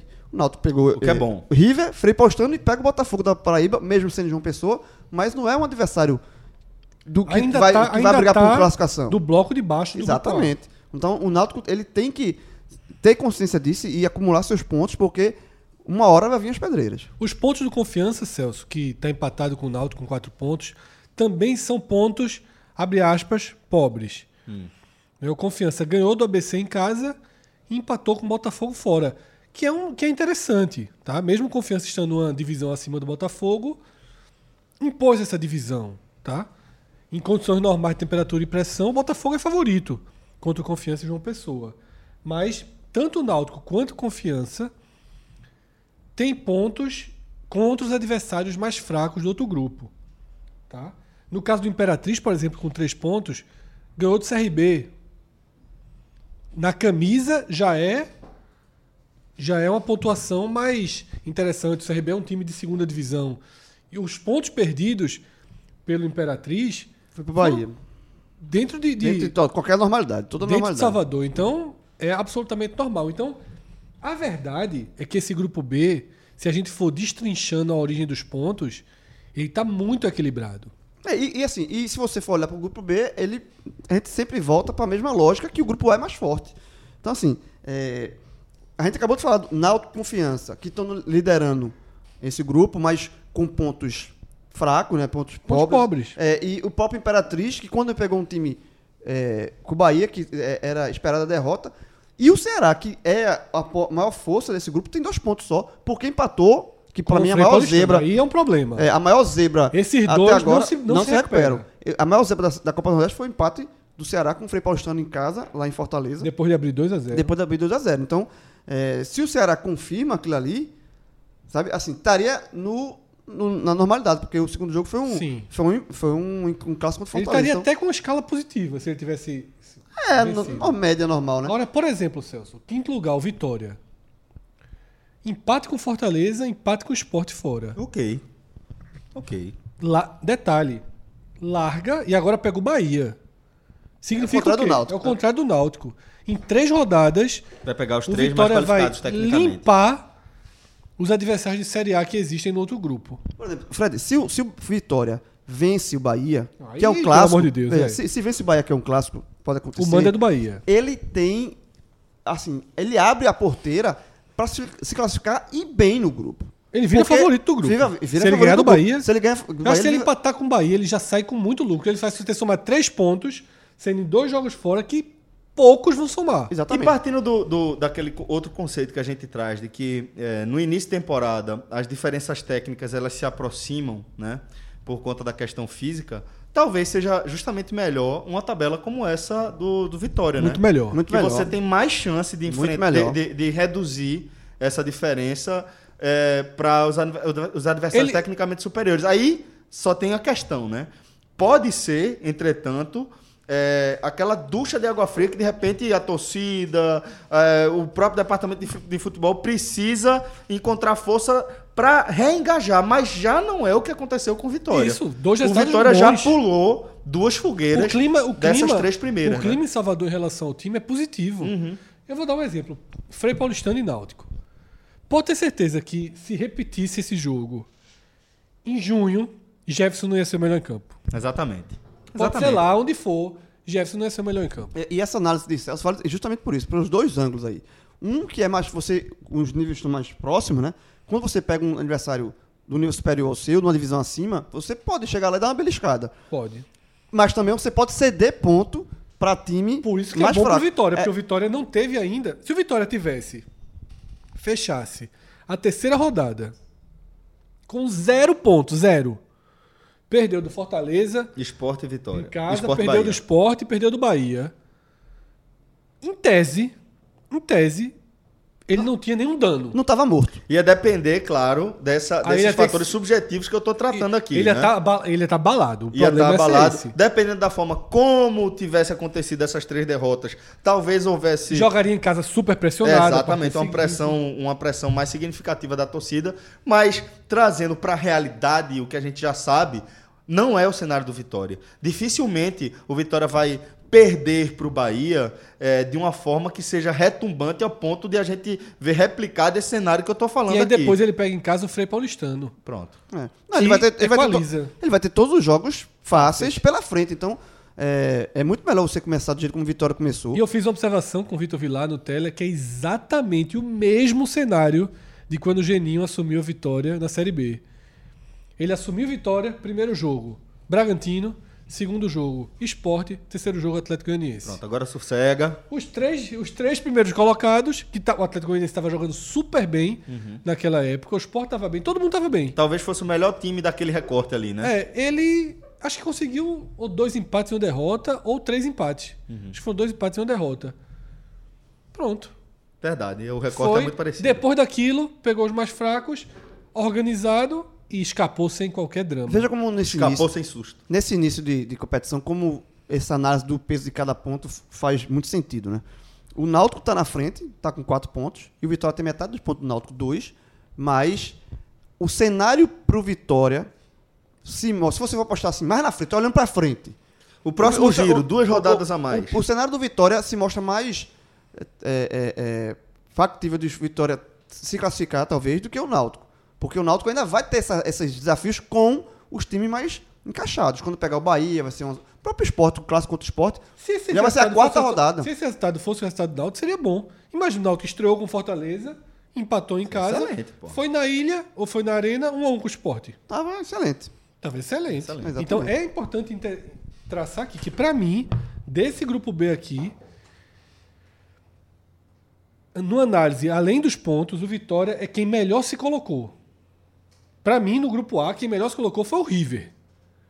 Porque conseguiu pontos no- nobres. É, e tá fazendo a- algo acima dele, né? Exatamente. Então o River se- é o, melhor- o que melhor se colocou. Aqui, pra mim, é o Vitória. Também, eu concordo. Então vamos aqui é, analisar mais um par de equipes. A gente está falando de América e Santa Cruz, ambos com um empate somente nessas duas primeiras rodadas. E o Santa vale destacar que ainda não marcou nenhum gol, né? Nessa, nesse Nordestão. Veja, se o resultado do Santa tivesse sido oposto, era mais fácil dizer que estava tudo dentro da lógica. Se o Santa tivesse perdido o Bahia e chegado lá em Maceió, empatado o CRB, era uma arrumação melhor. O problema é que a gente não pode aqui só analisar ponto, número. Ainda que nessa parte do programa seja dedicada a isso, o que preocupa é o futebol, né? O futebol de Santa Cruz foi muito ruim contra o CRB. Que também foi, a gente até já falou disso, foi uma partida horrorosa. Tá? É, isso preocupa. Agora, o Santa, queira ou não, enfrentou um adversário da Série B e um adversário da Série A, o principal clube do Nordeste. Isso. Então, para termos de tabela, tá ok. A situação do Santa Cruz tá. hum, Dificilmente você pegaria a tabela e colocaria o Santa com mais do que isso aqui. Saiu a tabela. Primeiro jogo do Santa, Bahia em casa. Segundo, CRB fora. Tu vai projetar quantos pontos? Três? Ele ganha esses três aonde? Fred, mas eu, eu concordo. Eu, eu, eu concordo que uma, uma análise muito fria faz com que você ache que o Santa Cruz, nesse momento, não tivesse uma pontuação maior do que isso. Mas isso é o que você acha, você no caso, qualquer pessoa, acha que aconteceria. Quando acontece, a análise fica diferente. Como, a- veja, tá, tá antes do campeonato, você acha que não vai ter mais do que isso, mas vamos lutar para ter mais, beleza. No máximo dois. Era, era o que eu vi não como conseguiu. possibilidade. Não conseguiu. O, que, o, o fato é, um ponto em seis. Um ponto em seis em duas rodadas de oito. A largada é ruim, E pega o Fortaleza agora. fora de casa. A larga... Então veja só, a tabela já se sabia que você teria o Bahia em casa, o CRB fora e o Fortaleza. Você não olha a tabela e fala, fica tranquilo que a gente começa o campeonato a partir da quarta rodada. Isso não existe. Isso não existe. Então, no momento em que. Mas- Não, isso não existe. Na minha Mas opinião. deveria existir. Mas não existe. É, na minha opinião. Na hora que você faz isso, por quê? Porque o futebol é psicológico. O América de Natal demitiu na segunda rodada. Como é que você vai dizer que o campeonato não vai ser o caso de Tamachule? Mas como é que você vai dizer que, que se fosse se o ponto que existisse, ponto que existisse um negócio desse que eu acho absurdo? Se o ponto que o campeonato começasse na quarta rodada, sai- o cara sabe lá se o Tamar vai chegar na quarta rodada levando três lapadas. Aí no caso é, empatou com o Bahia. Detalhe, empatar é, se tivesse sido o contrário, Foi o que eu falei. Eu abri, eu abri análise não, dizendo mas isso. teria sido pior. Se tive- tivesse perdido do, do Bahia, empatado com o CRB. Eu acho que estaria mais dentro do. Teria sido, foi mais surpreendente o- do jeito que foi, então, tu acha? Foi, porque o ponto conquistado Porque foi o do Bahia. foi contra o Bahia, Pronto, né? ok. Mas a tendência, já que, é, já que é falando de tendência, seria um ponto em nove. Sim, Sim. é isso aí. Tendo dois jogos fora de casa. Mas é- Eu acho que tem que ter frieza. Se Tem não tiver e e frieza, a frieza- vai demitir Itamachule. Vai fazer o Exatamente. A frieza fez. tem que ser, entendeu? Eu já falei isso, tô cansando de repetir. Mas, é. O não, veja o só. O Santa Cruz não tem responsabilidade. Pra Fred, fala, fala- uma frase solta, de repente tem uma interpretação ruim. Eu não falei, eu falei, de- eu falei do que aconteceu com a América de Natal. Eu quis dizer que não é o caso do Santa Cruz. Eu quis Isso. dizer que no É. caso do América Natal isso resultou. eu- eu- inclusive, eu dou exemplo do América de Natal para dizer que o futebol não é assim. Sim, então, que o sim. futebol. Não, pô, você não olha a tabela só, meu amigo, com essa tabela, fica tranquilo que a gente vai começar na quarta rodada. Não.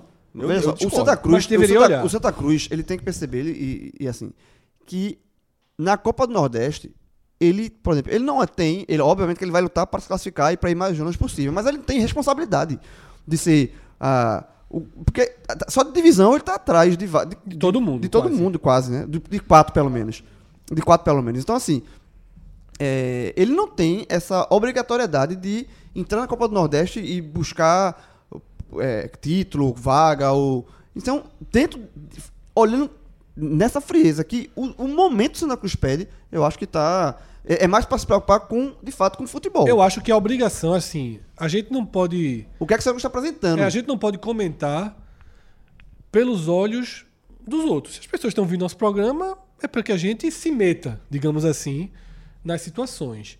E eu acho que o Santa Cruz, a melhor forma dele olhar para essa tabela, dele olhar para essa condição dele na Copa do Nordeste, é a que Cássio colocou como impossível. E eu entendo que é, para o torcedor não é fácil digerir isso.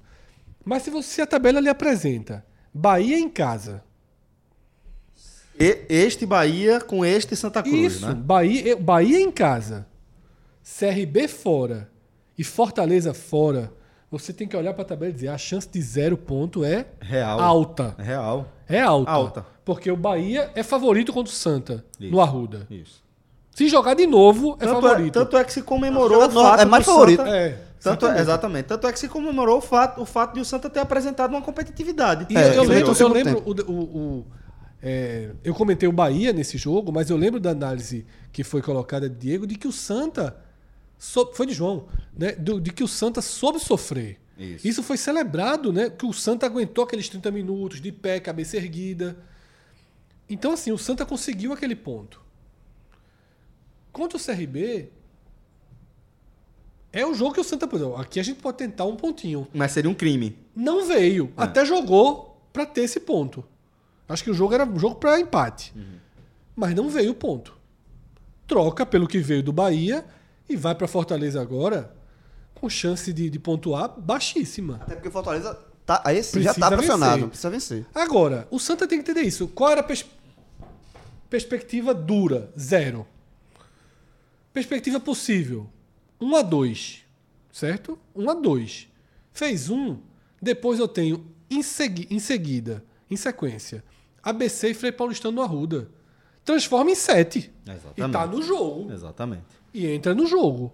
Então, pra mim, esse, essa é a matemática que o Santa. Outra matemática além dessa, você está lhe colocando objetivos que seu investimento não, não dão suporte. Lucas, é, de repente, o que a gente pode estar vendo também é uma insatisfação, uma soma no caso, da, da, da pontuação, que a gente vê como algo lógico, mas também com, com uma performance em campo ruim do Santa. e Talvez isso justifique essa visão um pouco mais negativa. Acho que sim. É, só é, o Fred falou aí de ABC e Frei Paulistano. Acho que aí o Santa entra com obrigação Sim. de, de fazer os seis pontos. E ir porque pra 7 e equalizar o campeonato. Porque eu acho que é a mesma lógica. Se a- o Santa pega o time de divisão superior e, e num momento melhor, ele entra com uma obrigação menor. Nesse caso, inverte completamente. sim, contra o sim. ABC e, sobretudo, contra o Frei Paulistano. E os dois dá- em casa. Exatamente. E não- Fora já seria a obrigação. É, dentro de casa aumenta mais ainda. Não dá pra, pra brincar. Mas eu acho que que isso que você falou, Celso, é, do desempenho do Santa tem pesado negativamente, sim, nas avaliações. É, alguns jogadores que não estão conseguindo ir bem. Você tem Pipico ali, é, repetindo o, o que já foi feito como uma ilha. Você vê Pipico como uma ilha ali na frente. Você tem um camisa 10 Vindo buscar Jeremias. bola no meio de Exatamente, campo. exatamente. Tendo que se desdobrar. E você tem um camisa 10 como Jeremias que não Nossa. consegue é, jogo a jogo e chega a dar dó de ver a camisa 10 Santa Cruz em Jeremias.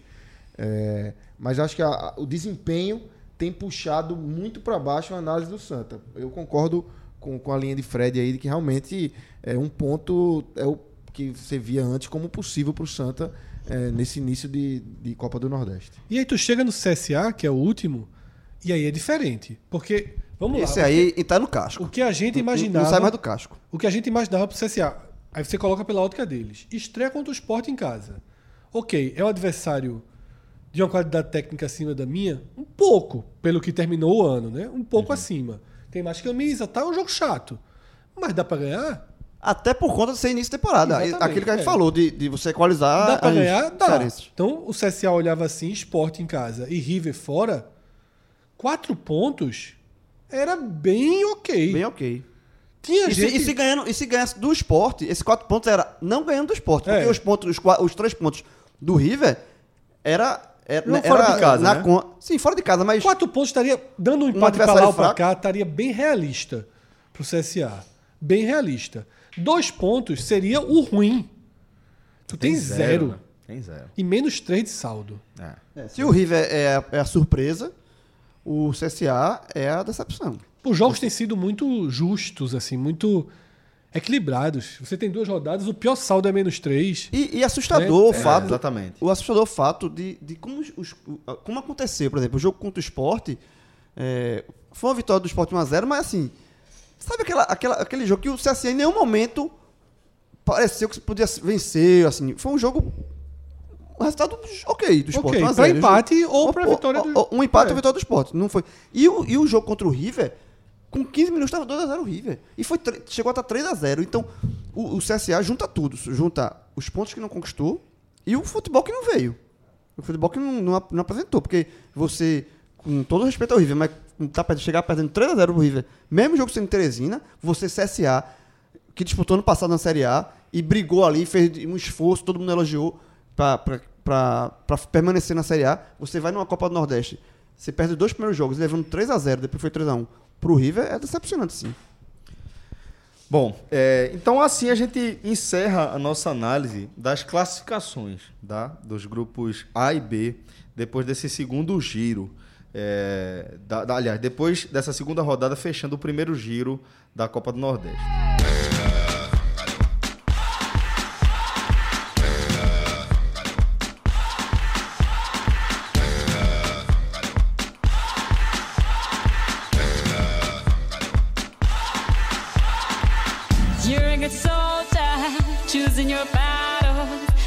Up and dust yourself off and back in the saddle.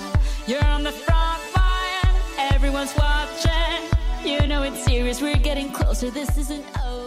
Galera, a gente também vem lembrando aí da importância de você aproveitar o nosso código lá no Vilagem Porto de Galinhas. Tem uma turma aí, a partir dessa nossa expansão, que ainda não conhece a super promoção que a gente consegue garantir para o ouvinte do 45 minutos, tá?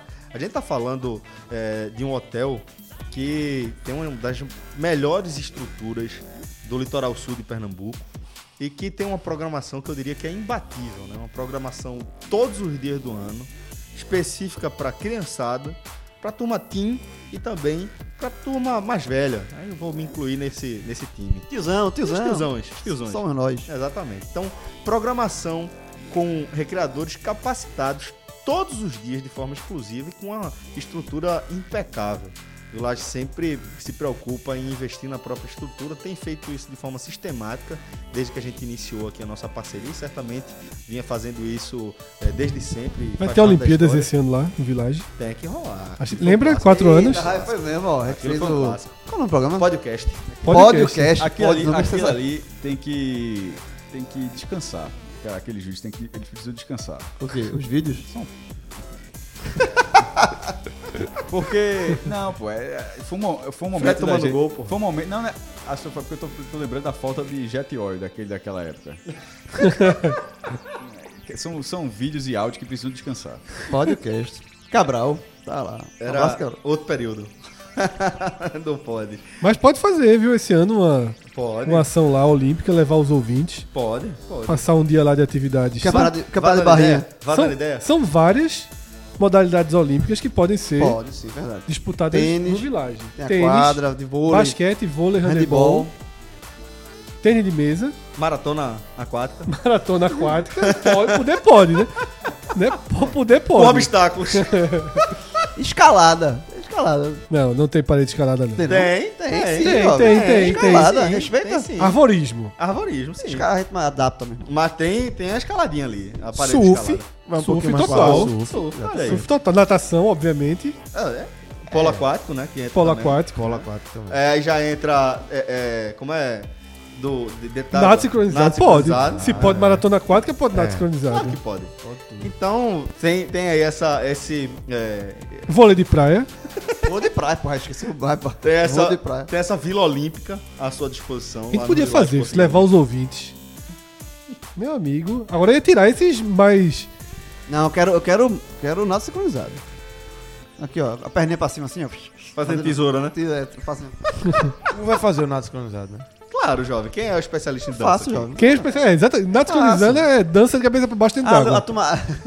É dança mais apneia. Eu não tenho- Atributos necessários. Eu não, Dança tenho, mais eu não tenho muita apneia, mas... A dança tem, né?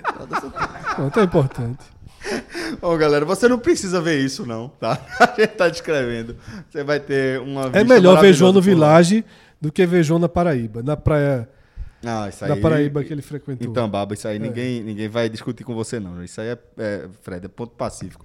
Galera, e é, lembrando que você pode aproveitar essa estrutura toda e toda essa resenha que a gente tá falando com o nosso código, que é um código de respeito, tá? É o código raiz, é o código original. Você entra lá no site vilageportigalinhas.com.br, vilagem com dois L's, clica no link para reservas, seleciona lá a caixinha, tem um código e utiliza o código podcast45. É no mínimo dos mínimos 20% da sua diária se você quiser se hospedar para amanhã e tiver disponibilidade no Village. Se você se programar direitinho, chega até 36% de desconto na sua diária, desconto real, tá, galera? Lá ali no orçamento bonitão para você ver. Podcast 45 nosso pódio Goulart, nervoso para o Village Porto de Galinhas. E agora a gente segue aqui com a nossa análise dessa segunda rodada da Copa do Nordeste, trazendo a seguinte proposta. Para qual teremos, inclusive, um reforço aqui na nossa mesa, no nosso time, JP Pereira, que está acompanhando o programa desde antes da- do início da gravação. Ele também vai ter o microfone liberado agora. Tá saindo da jaula o monstro. tá já no mundo. Cara nervoso pra falar aqui. Já abriu o computador cheio de estatística. Cheio de- de número, né? virando, virando madrugada assistindo um VT de jogo. Deixa Mas não pode falar ainda não, já já. É, deixa eu... deixa eu explicar pra galera como é que vai funcionar aqui. É, a gente vai primeiro por ordem de grupo e por ordem de classificação, só pra é, que a galera entenda aí os critérios que a gente vai adotar. O que a gente vai analisar é justamente como anda esse G7, tá? O desempenho técnico desse grupo é, depois de duas rodadas de Copa do Nordeste, tá? E a gente vai começar pela equipe do Bahia. O Bahia, é, que é justamente o melhor colocado aqui dentro, de- desse nosso critério, né? Que é tá no grupo A, é o primeiro time do G7 no grupo A. Então, a gente vai começar analisando o Bahia. É, Fred, você tem acompanhado o Bahia de perto já há algumas temporadas, tá? E acho que você é a pessoa adequada para a gente começar a análise aqui em torno do tricolor de aço. Celso, é, a segunda rodada acalmou um pouco algumas impaciências né, que poderiam surgir já nesse início de ano, porque a atuação contra o Santa Cruz ela foi uma atuação com um recorte positivo em um período mais longo é, de repetição de problemas. Contra o Imperatriz, o jogo foi o que deveria ser um jogo Bahia Imperatriz.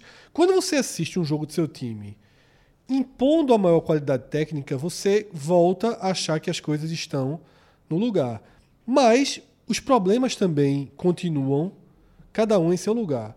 E esse problema passa fundamentalmente pela ausência de um meia, tá?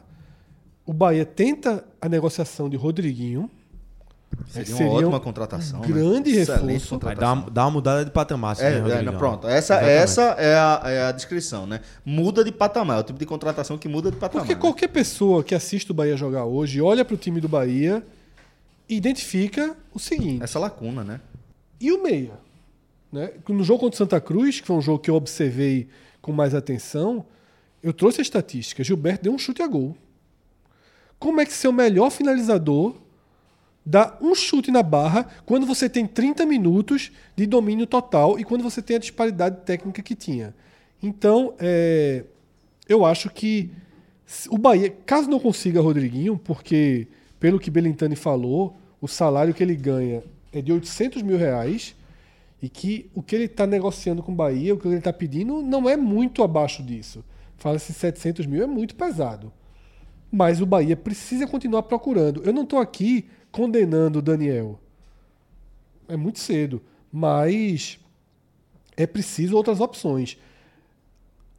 As, as pontas, né, que o Bahia trouxe Rossi e trouxe Cleison. Assim como nos anos anteriores, Elber continua titular, continua eh, mostrando de começo né, uma regularidade, uma, uma entrega maior que os dois. Não sei se vai ser mantido, porque todo mundo, aí o torcedor do Bahia já conhece Elber também muito bem, tanto que o Bahia segue contratando jogadores para o lado, porque ele não enxerga em Elber um titular absoluto da posição, mas para começo de ano segue sendo, e queira ou não, Elber tem qualidade técnica suficiente para ser um titular do Bahia em Copa do Nordeste, em primeiras rodadas de Copa do Brasil, até mesmo em primeiras rodadas de Sul-Americana. Não vejo maiores problemas. É, e dentro desse mesmo Bahia, fala-se muito no nome de Danielzinho, que a princípio, quando você olha, você pensa que pode ser esse meia, mas vale lembrar que Danielzinho no Fluminense, que é onde ele se destaca, ele joga ao lado de Ganso e Nenê. Então ele jogava numa função mais recuada, mais de segundo volante ali, bem pelo meio do campo mesmo, ajudando no começo das- da criação da jogada, e não aquele meia mais terminal, mais próximo à área que a gente tanto espera. Fred, se a gente tá falando que a gente consegue identificar essa lacuna aí no Bahia, no esporte, então a gente vai ter que ir pro plural, né? São algumas lacunas que o time precisa preencher, né? Exatamente, Celso. As duas partidas do esporte com o seu time principal, elas confirmaram as lacunas que todo mundo aqui nessa mesa, que todo mundo que acompanha o esporte minimamente de perto já sabia que seriam apresentadas. Tá? Dizer que o esporte precisa de um lateral direito, eu acho que essas duas partidas elas não, não mudaram o que já se sabia antes da- delas acontecerem. O esporte já, na hora que o esporte renova com prata e não contrata mais ninguém, já está meio claro que o esporte precisa urgentemente de um lateral direito. Já não era unanimidade para a Série B, né? Não, exatamente. Ele foi não conseguiu reserva. ser titular na Série Ah. B. Ele foi reserva. Agora, quando renovou com prata, dentro de uma equação salarial, eu não achei um absurdo. Eu não achei um absurdo, porque eu acho que prata, ele pode ser um reserva de contenção em alguns jogos da Série A. Joga nas duas. E pode ser um reserva. Já, já, já foi reserva de contenção até na esquerda. Então, ok. Agora, se existe uma certeza, é que ele não vai ser titular do esporte nesse ano. Então, se já tem essa certeza, coloca Everton de titular. E tenta ver até onde esse menino aguenta, não só ao lado dos meninos no Pernambucano, mas dá jogos a ele ao lado dos, do time principal. Porque Já para agora, Fred, para esse estágio, Eu porque vi- a gente a gente ressaltando aqui, conceito que a gente apresenta. A Copa do Nordeste é tiro curto, é importante observar esses eh, jogadores de menor, li- menos idade em competições de menor qualidade técnica. Eu né? li em algum lugar, Celso, eu não sei se foi no Twitter, se foi alguém conversando comigo, se alguém mandou uma mensagem pra mim, que até o jogo contra o Brusque manteria prata. Pra que chegasse contra o Brusque sem invenção. E se eu falei nesse programa que o River tá mandando recado pro Bahia, o Brusque, pelo amor de Deus, né? Pro esporte. O Brusque é líder do campeonato E batendo em todo mundo. batendo lá. em todo mundo. Então, é, existe essa linha. 0x0, né, jovem? Então, pronto, existe essa linha de você colocar, de você colocar, Trabalhar esse 0x0 aí. manter prata para não iniciar essa experiência visando esse jogo importantíssimo, jogo de um milhão de reais. Então é isso. Então essa é uma lacuna clara. A lacuna da esquerda de Sander, eu acho que é uma lacuna para disputar a posição. Não é porque Sander tá mal que eu já condenaria. Já vimos Sander em Série A pro tipo de jogo que a Série A pede. Que não é esse que o Que Sport não joga. é esse, não é esse ainda. O Sport continua em 2019. O Sport enfrentou dois adversários de Série B e Você, que o Sport teve... você ataca, mas ataca muito menos. É, na Série A é Porque- diferente. E assim, defensivamente, ele, vai, ele tende a cumprir um papel. Mas a bronca aqui na direita, nem, nem na frente nem atrás. É, e, a terceira, e a terceira lacuna absurda é a de um centroavante. Tá? Eu acho que Elton chegou a hora da desistência, de desistir. Tem seu futebol, tem sua qualidade técnica, mas não faz gol. Não chega nem perto de fazer Impressionante, gol. Então, assim, E não, mostra volume, sabe? É, É, você viu Hernani que entra e muda rapidamente o- Brocador não é esse, esse cara que dá um show de técnica, mas você vê que quando ele entra, muda a estrutura do ataque do time do esporte com ele. Eu acho que a situação de brocador, Lucas, é muito parecida com a de, de Sander. Você tem que trazer alguém para disputar a posição. Não necessariamente vai trazer um titular. Mas eu não sei se o brocador tem condição de ser titular na Série A. Se for o brocador 2019, tem. Mas ele consegue repetir o ano, mesmo num grau de dificuldade. Então, para mim, essas são as três lacunas acentuadas, esperadas e comprovadas. Fora isso, né, tem o problema do meio, e aí não é, não acho que seja uma lacuna, é um problema técnico, né? De Jean Patrick, para mim é o jogador que é o pior dessas duas partidas iniciais do esporte, mas eu não acho que João Pat- que, João, que, que Jean. Jean Patrick ele deve ser titular. Já tem outros para testar ali. Então, quando enquanto ainda tem outros para testar, eu não vou tratar como lacuna, eu vou tratar como opção de Guto, que está na hora de começar a ver se vai João Igor, se vai Betinho, se vai Richelli. Tá? Então, acho que o cenário do esporte é esse. Os atacantes de lado tem que deixar jogar mais. Não dá para conhecer ainda. Eu discordo aí, só. Tu acha Concordo. que Ian, Eu acho que Ian, eu já fui contra a renovação de Ian, mais ou menos na mesma linha do, do que. Eu também fui contra a renovação de Prata, porque eu acho que se o cara não conseguiu se impor na Série B, eu já eh, tentaria um- uma outra alternativa. Mas falando mais de Ian, ele são dois jogos eh, muito ruins também, eu achei. Eh, contra o CSA ele não conseguiu ir bem. Contra o Vitória também teve chance na cara do gol, que ele titubeia e não chuta, sabe? Eh, mas na mesma linha do Jean, você tem já uma opção ali. É, Evandro, quando entrou, conseguiu mostrar alguma coisa que Ian não estava mostrando. Eu não acho que seja uma lacuna gigantesca no elenco, como é a da lateral direita, mas acho que é, Ian tá muito prestes a perder a posição. É, não teria renovado com ele e acho que ele vem mal. É, não, não acredito que Guto tenha que insistir com ele. É um caso de como o Jean Patrick, né? Eu acho que é um caso muito parecido com o Jean Pra testar outros jogadores, Exatamente. é. Ele tem outro cara ali que, assim, Ian é um cara que é, Guto preza muito sobre essa questão do grupo, a gente falou muito. Então, Ian é um cara que ficou de 2019 para 2020, é, se apresentou antes do que o Evandro. Natural que ele comece os jogos. Evandro entrou bem no jogo do Pernambucano, fez uma coisa ou outra no jogo contra o Vitória. Então, acho que é natural também essa mudança nos próximos jogos. Sobre é, Prata e Everton, eu faria uma mudança no jogo contra o Imperatriz. Eu faria também. Eu, eu colocaria, não colocaria nenhum dos dois contra o Retrô, porque eu colocaria Everton contra o Imperatriz. Eu faria isso também. Até pra testar, porque é um jogo que dá pra testar. Eu, eu concordo que contra o, contra o Brusque talvez seja mais pesado, mas vamos ver contra o Imperatriz se ele tem condições ou não de, de jogar contra o Brusque. Eu faria isso também. Eu acho que o jogo do Imperatriz Eu iria é com a Everton. cara Exatamente. do jogo pra você dar Em uma casa. chance. É. A torcida tem um- uma empatia com ele. É, a torcida conhece ele, conhece da base. Ele é um lateral que foi Vai bem ter na mais base. paciência com ele do que com Exatamente. Prata. E Justamente isso. Até pra ver, com Prata Lucas, já ó, tem que ser prata mesmo. Até trazer outro tem que ser Exatamente, prata. exatamente. Precisa vir respostas, né? Não é só jogando no time de baixo que, que essas respostas vão vir.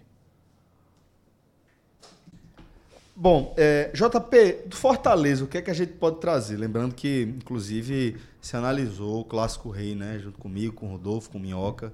É, o que é que você traz pra gente de- em relação à performance desse Fortaleza no início dessa temporada? Isso, Celso. É, o Fortaleza, como você bem já falou, é, e Rodolfo, juntamente com você apresentando, analisamos o clássico, falamos bastante do Ceará e bastante do Fortaleza.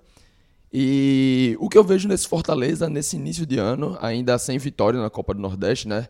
É um time que vem buscando um processo de evolução do modelo de jogo. Rogério Senna, que a gente pode dizer que está há duas temporadas, é lógico que teve aquela passagem rápida no Cruzeiro, mas volta e, e continua o seu trabalho. Tem um modelo de jogo que ele começa lá em 2018 na Série B, tem uma evolução para 2019, e aí com a boa campanha na Série A, e esse modelo vem evoluindo. Ele mantém esse modelo, mas vem trazendo coisas novas dentro desse mesmo modelo Vitorioso modelo. para né? 2020. Então, o que ele costuma utilizar muito, que é- são os jogadores de velocidade, normalmente três pontas, utilizando às vezes até quatro pontas dentro de uma mesma escalação, dentro de uma mesma partida, todos juntos. Nesse momento ele só tem dois, que é o Romarinho e o Oswaldo. Né? São, são dois jogadores também já conhecidos, remanescentes. Mas Marinho, principalmente, terminou a temporada muito, muito bem, em né? alta, muito em alta. Oswaldo já começa essa temporada em alta também.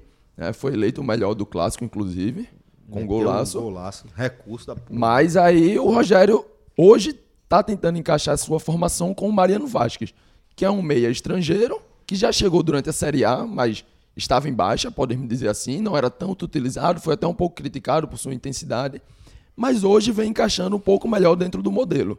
Não à toa, esteve no pódio dos melhores, deu assistência para o gol de Oswaldo, e na partida do meio de semana, pelo estadual, é ele quem faz o gol. Uma jogada de Oswaldo que acaba com o gol de Mariano.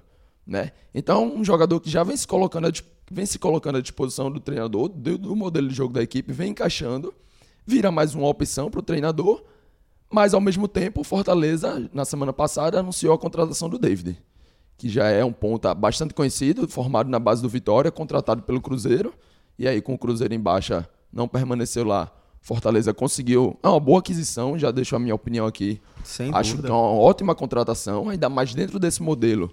É o tipo de jogador que o Rogério Ceni quer, um jogador de velocidade, Testado. muita força física, experiência em Série A, gol em Série A, né? Boa finalização.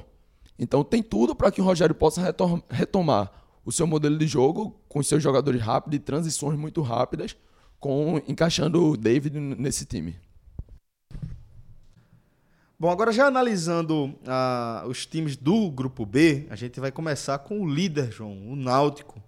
A gente já pontuou aqui que eh, conseguiu um, um empate e uma vitória contra adversários de nível técnico pouco menores, tá? Eh, dentro dessa, desses dois conceitos aí apresentados, como é que você enxerga esse momento da performance do Náutico para esse estágio da temporada? Vamos lá, o Náutico ainda, como todos os outros, é um time ainda que está se montando, né? O Náutico, ele... E agora teve um- essa, essa desagradável surpresa aí da lesão do Chiesa. Não, foi menos grave do que se imaginava, mas vai tirar o jogador durante um bom tempo. Que era talvez o Inchaço- setor. um inchaço enorme, né? É, e, e talvez seria, era o setor mais, digamos assim, arrumado do Náutico, que seria o ataque. O Náutico tem Chiesa. É onde podia perder e também, né? É, veja, o Paiva, que entrou, tá se mostrando uma boa surpresa. Assim, não era um jogador. é, era um jogador meio. pouca gente conhecia, mas vem entrando de fato muito bem. Só que você, assim, entre o Chiesa o Paiva. O trio de ataque imaginado se desfez, né? É, por- nesse Por momento. Álvaro Era- e por Chiesa. e, era um e era o setor onde. É, é o setor mais forte do Náutico e onde estava se encaixando muito bem. O jogo contra tudo bem com o decisão, o decisão é uma equipe muito fraca, mas o entendimento de Chiesa com o Eric naquela partida deixou um- um- o torcedor do Náutico muito esperançoso de ver uma, uma dupla de ataque ali, um, de um trio, né? Porque tem o outro lado que tem o Matheus Carvalho que faz, mas é, uma dupla de ataque bem interessante. Com Chiesa fora, entrou o Paiva, que funcionou bem contra o, contra o Fei Paulistano, porque é um jogador que busca mais a bola, que recua mais para buscar a bola, mais do que o Chiesa. E para aquela espa- partida específica, foi bem interessante a entrada do Paiva. Vem entrando eh, no decorrer dos jogos bem, mas vamos ver como o Paiva se comporta sendo titular. Com Chiesa fora, eu acho que a, a tendência é que o Paiva se mantenha como titular. Ainda não tem a resposta.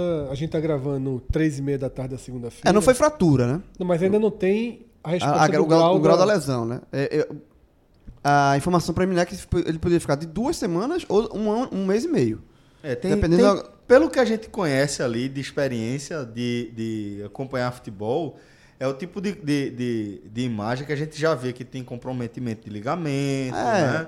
Que a gente vai precisar saber Menos de um é mês eu não acredito, não. Eu também É, menos de mês eu não Porque acredito, se não. for um mês, é muita Copa do Nordeste. É muita né? Copa do Nordeste. É muita Copa do Nordeste. Então, a gente tem que ver como o Paiva vai, vai funcionar sendo titular nesse setor que é, é o Mas, setor João, mais forte do time. Você concorda comigo que é óbvio, óbvio, que é a principal contratação do Náutico para a temporada. Mas se a gente pensar um pouco mais friamente, por setor, é uma, uma, uma posição que dava para que dá para Gilmar Dalpozo encontrar ali uma, uma, uma saída, uma alternativa. Tá, mas já, já, já tinha perdido o Álvaro no meio de semana, que era um jogador que também podia fazer essa função. É. Foi muito bem na Série C, jogando como falso 9 ali de centroavante.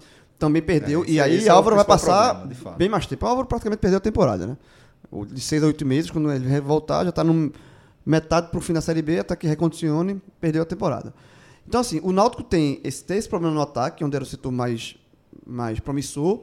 No meio de campo, ah, o Luanderson entrou muito bem, de fato, mas é uma coisa que eu venho alertando sempre. É um cara que melhora o passe, tem uma qualidade de passe muito interessante, mas marca muito menos.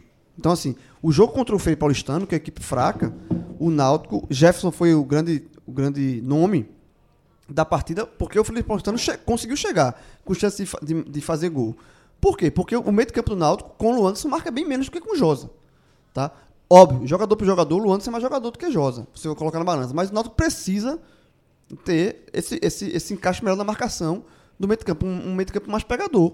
Que com, com o Luanderson e com os garotos da base que vem jogando o Raudinei com o Vagninho revezando, perdeu essa, essa força de combate no meio de campo. Então isso, isso é bem preocupante, porque o Náutico sofreu contra o Frei Paulistano, mesmo goleando o Decisão, o Decisão teve chance de marcar gols também. Então, quando o Náutico vai enfrentar, enfrentar um times mais qualificados, e a gente já falou aqui que vai, esse, esse momento vai chegar, né, vai ter o Clássico do Esporte, mais na frente vai pegar o Bahia, é, o Fortaleza. Com um meio de campo que não marca, vai ser muito difícil. Vai ser muito difícil. Então o Náutico precisa, de fato, arrumar esse meio de campo. O Dalpozo precisa contratar um jogador que seja para fechar aquele miolo. Lembrando que o próprio Josa também está machucado. Mesmo o Josa não sendo esse, esse jogador eh, todo, né, passivo de várias críticas, mas está machucado. E neste momento eu acho que o Josa poderia jogar Josa e Luanderson. Entre, se o Josa tivesse recuperado, tivesse com condição de jogar, entre colocar Luanderson e, e Wagner ou Luanderson e Haldner, eu preferia botar Josa e Luanderson. Porque você reforça essa marcação. É um problema. Tem sinalização de contratação, João? Náutico fala de contratar mais um volante, mas fala de segundo volante. Eu acho que o Náutico precisa de um primeiro volante. Tá? e se que esse prazo de Chiesa se confirmar, ele voltaria justamente para os jogos contra Fortaleza e Bahia. É, mas São mas- os dois últimos jogos, né? A tabela do Náutico está toda concentrada, né? no- o grau de dificuldade ficou para o fim. Mas com ou sem Chiesa, o Náutico precisa arrumar essa marcação, até porque na lateral direita, Bara que vem jogando, Tá ele ainda mal. tá machucado, mal, muito, tá dando muito espaço. é a Então, maior assim, decepção né, do Náutico nesse começo. é, é, o começo, é, o, é o jogador que, que começa pior, assim, dos que você tem alguma esperança, né? Porque Lombardi e, e outros, e e próprio Josa, não tinha muita esperança. Então já é. O, o natural é, é ele fazer, é Lombardi fazer isso que está fazendo. E na zaga, ele tem é, o, o Ronaldo Alves, que começou ok. Tem Diego Silva, que não jogou contra o Frei Paulistano, porque está cumprindo a suspensão ainda da expulsão na final contra o Sampaio Corrêa na Série C. E, e tem o eh, Rafael Ribeiro machucado. E por enquanto tem o, o- o Lombardi, que não é confiável para nada. Então o Náutico precisa. E tem também o Dumas, que ainda não estreou. A gente precisa ver esse, o Dumas jogar. É um jogador indicação de Dalpozo. E eu acredito que quando ele tiver 100% com condição de jogar, ele vai disputar uma vaga com o Diego, o Diego Silva pela essa posição. O Lombardi, é em algum momento, o Lombardi vai ter que sair do time, não é possível. Bom, é, agora a gente chega ao Ceará, que assim como a gente vinha pontuando, mostrando a nossa preocupação durante a nossa cobertura da pré-temporada do Ceará, observando de perto a maneira como o Ceará caiu, a maneira como o Ceará se preparou para a temporada de 2020, não chega a ser uma surpresa que a gente veja esse quadro que a gente está vendo agora, né, Fred?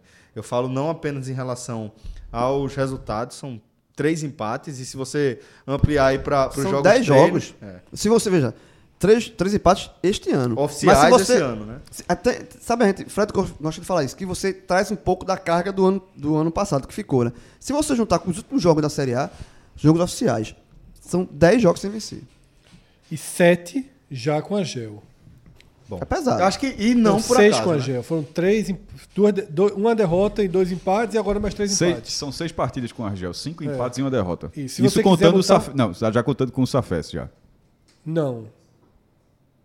Não, porque ele jogou no, do campeonato cearense, empatou com o Não, Ferroviário. então são seis empates e uma derrota, Isso, contando com o isso, Safes. Contando com o Safes. É, de jogos oficiais, tá? Dessa da temporada 2020, são dois compromissos pela Copa do Nordeste e o empate com o Ferroviário que Fred já pontuou. Com o time com força máxima. com força máxima contra o Ferroviário jogando em casa, tá? É, além disso, teve a, a estreia com aquele é- é- enorme, retumbante tropeço com o Frei Paulistano, também jogando em casa, depois de abrir 2 a 0 com a oportunidade de fazer 3 a 0 e a gente viu também é, o, o 1 a 1 com o Fortaleza, e aí a gente já vê um resultado mais, mais natural. Ele teve, ele teve né? chance, inclusive, de vencer o jogo. É. Teve um pênalti perdido pro Vinícius. Bom, O, o- o jogo do, do Fortaleza eu não assisti, então talvez seja melhor que JP comece o comentário sobre o Ceará, mas já tem um destaque aqui para fazer que é o seguinte: quando o Ceará anuncia os jogadores, a gente pontua várias características né, de preocupação. Uma delas era você ser um time com o Rogério, com o Rodrigão, tudo ao mesmo tempo, tendo como opção de banco Matheus. Le- Le- Leandro Carvalho, né?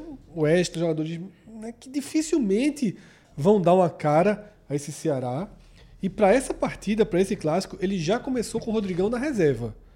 Ele já vai com Sobis jogando como titular. Então é bom trazer JP sobre o que ele viu desse jogo, porque já é um passo além da última informação da última vez que eu tinha visto o Ceará jogar. Então vamos pro outro lado do Clássico Rei agora, JP. É, Celso, como a gente mais uma vez trazendo, já que a gente fez esse telecast de análise, a gente fez uma análise bem geral do jogo, mas também passou por alguns pontos desse início de temporada. E eu resumi, resumi esse início de temporada do Ceará, de Argel no Ceará, como Tentativa, com né? tentativas. Exato. Por quê? Quando a gente vê do primeiro jogo oficial contra o Frei Paulistano e do jogo contra o Ferroviário, empate pelo estadual, para esse jogo agora do clássico, em que o time já se sai um pouco melhor, tendo chance de vencer com o pênalti aos 46, porque quem tem um pênalti aos 46 do segundo tempo no jogo empatado, esteve muito próximo da vitória. Muito. Teve. Isso ninguém pode negar. Mas o pênalti foi perdido e o jogo foi empate. Mas a Gel traz de um jogo para o outro várias mudanças, do meio campo para frente. Porque ele tem Klaus, já que o Thiago, que seria em tese o seu titular, está machucado, teve um afundamento na face, se não me engano. O Klaus virou titular, foi o autor do gol. Porém, também O autor do gol, mas também esteve, apesar de ter feito o gol, esteve talvez entre os piores da partida. e Lento, aí é o né? que a A gente recomposição fala ali. desde o, o 45 dias, a análise de Klaus, que eu trouxe o seu ponto forte como o cabeceio, o jogo aéreo ofensivo, mas o ponto fraco dele defendendo o, o que ele, o que ele tem que fazer na sua posição de Ele é zagueiro. muito lento. Ele é, um- ele é lento, ele tem problema de posicionamento isso por pouco não acarretaria numa expulsão. Que, na verdade, era, era o justo naquele Era lance, justo. né? Nós três consideramos que seria o justo a expulsão dele, mas não foi expulso. Mas esse lance expõe a sua fraqueza. Partindo no meio, no- ao lado de Charles como volante, que Charles tem sido uma grata surpresa. Não, não surpresa, na verdade. Todo mundo já esperava isso de Charles, ele realmente está entregando. Mas o seu parceiro, nos dois primeiros jogos, foi o Fabinho. Nesse outro jogo agora, no clássico, já é o William Oliveira. Na frente, ele tinha usado o Vinícius. Nesse jogo, o Vinícius já foi para o banco e o titular foi o Felipe Bachola. Na ponta, Matheus Gonçalves já saiu, dando lugar a Leandro Carvalho. Centroavante Rodrigão sai e dá lugar Sobe. É, Na verdade, quem saiu foi Rick, que vinha jogando. O Matheus não vinha jogando ainda. Ele vinha com o Rick, que é até abaixo, né? De... Exato. Então a gente percebe que o Agel, apesar de todo mundo achar que o Agel é limitado, todo mundo ter seus contras com, com o treinador Agel, a gente percebe uma tentativa de mudança, uma tentativa de melhora, logicamente. Mas essa tentativa não é também falta de consistência do que está sendo feito, não? Eu vejo muito mais dessa forma. O cara Pode- não tem o time. É, tá tentando le- achar são um time. leituras. né? Exato. É. Ele parece não ter nada concreto e aí vai tentando, vai mudando até que ache algo que, por exemplo, nesse, nesse jogo, nesse clássico, muita gente disse que se tivesse que ter um vencedor, seria o Ceará. Vamos tirar a parte do pênalti, vamos falar da bola em jogo. Eu discordo dessa, dessa visão, eu discordo dessa leitura. Eu acho que o Fortaleza teve uma atuação mais consistente dentro do, do plano de jogo. Mas muita gente aponta o Ceará. Então a gente já pode observar uma evolução. Né? É, mas Pelo- é, o, pelo menos lance do pênalti final. de uma, né, né, de é. uma, de uma escalação para outra, de um jogo para outro, a gente percebe uma, uma pequena evolução. Vamos ver se a partir dessa entrada de Sobis, de Leandro Carvalho, de William, de William Oliveira, ele vai manter alguma coisa e, e para a gente ver se realmente essa evolução vai continuar ou se só foi ali aquele momento do clássico que a gente sabe que tem todo um peso. Eu tô pouco otimista, sabe? Bem pouco otimista aí sobre essa possibilidade aí de, de qualificação do Ceará a curto prazo, né? Com o Agel. Acho que tá muito perdido. Não tá conseguindo encaixar o time, mas tem uma semana, tem uma semana que vai ser decisiva para ele, porque ele tem dois adversários fracos.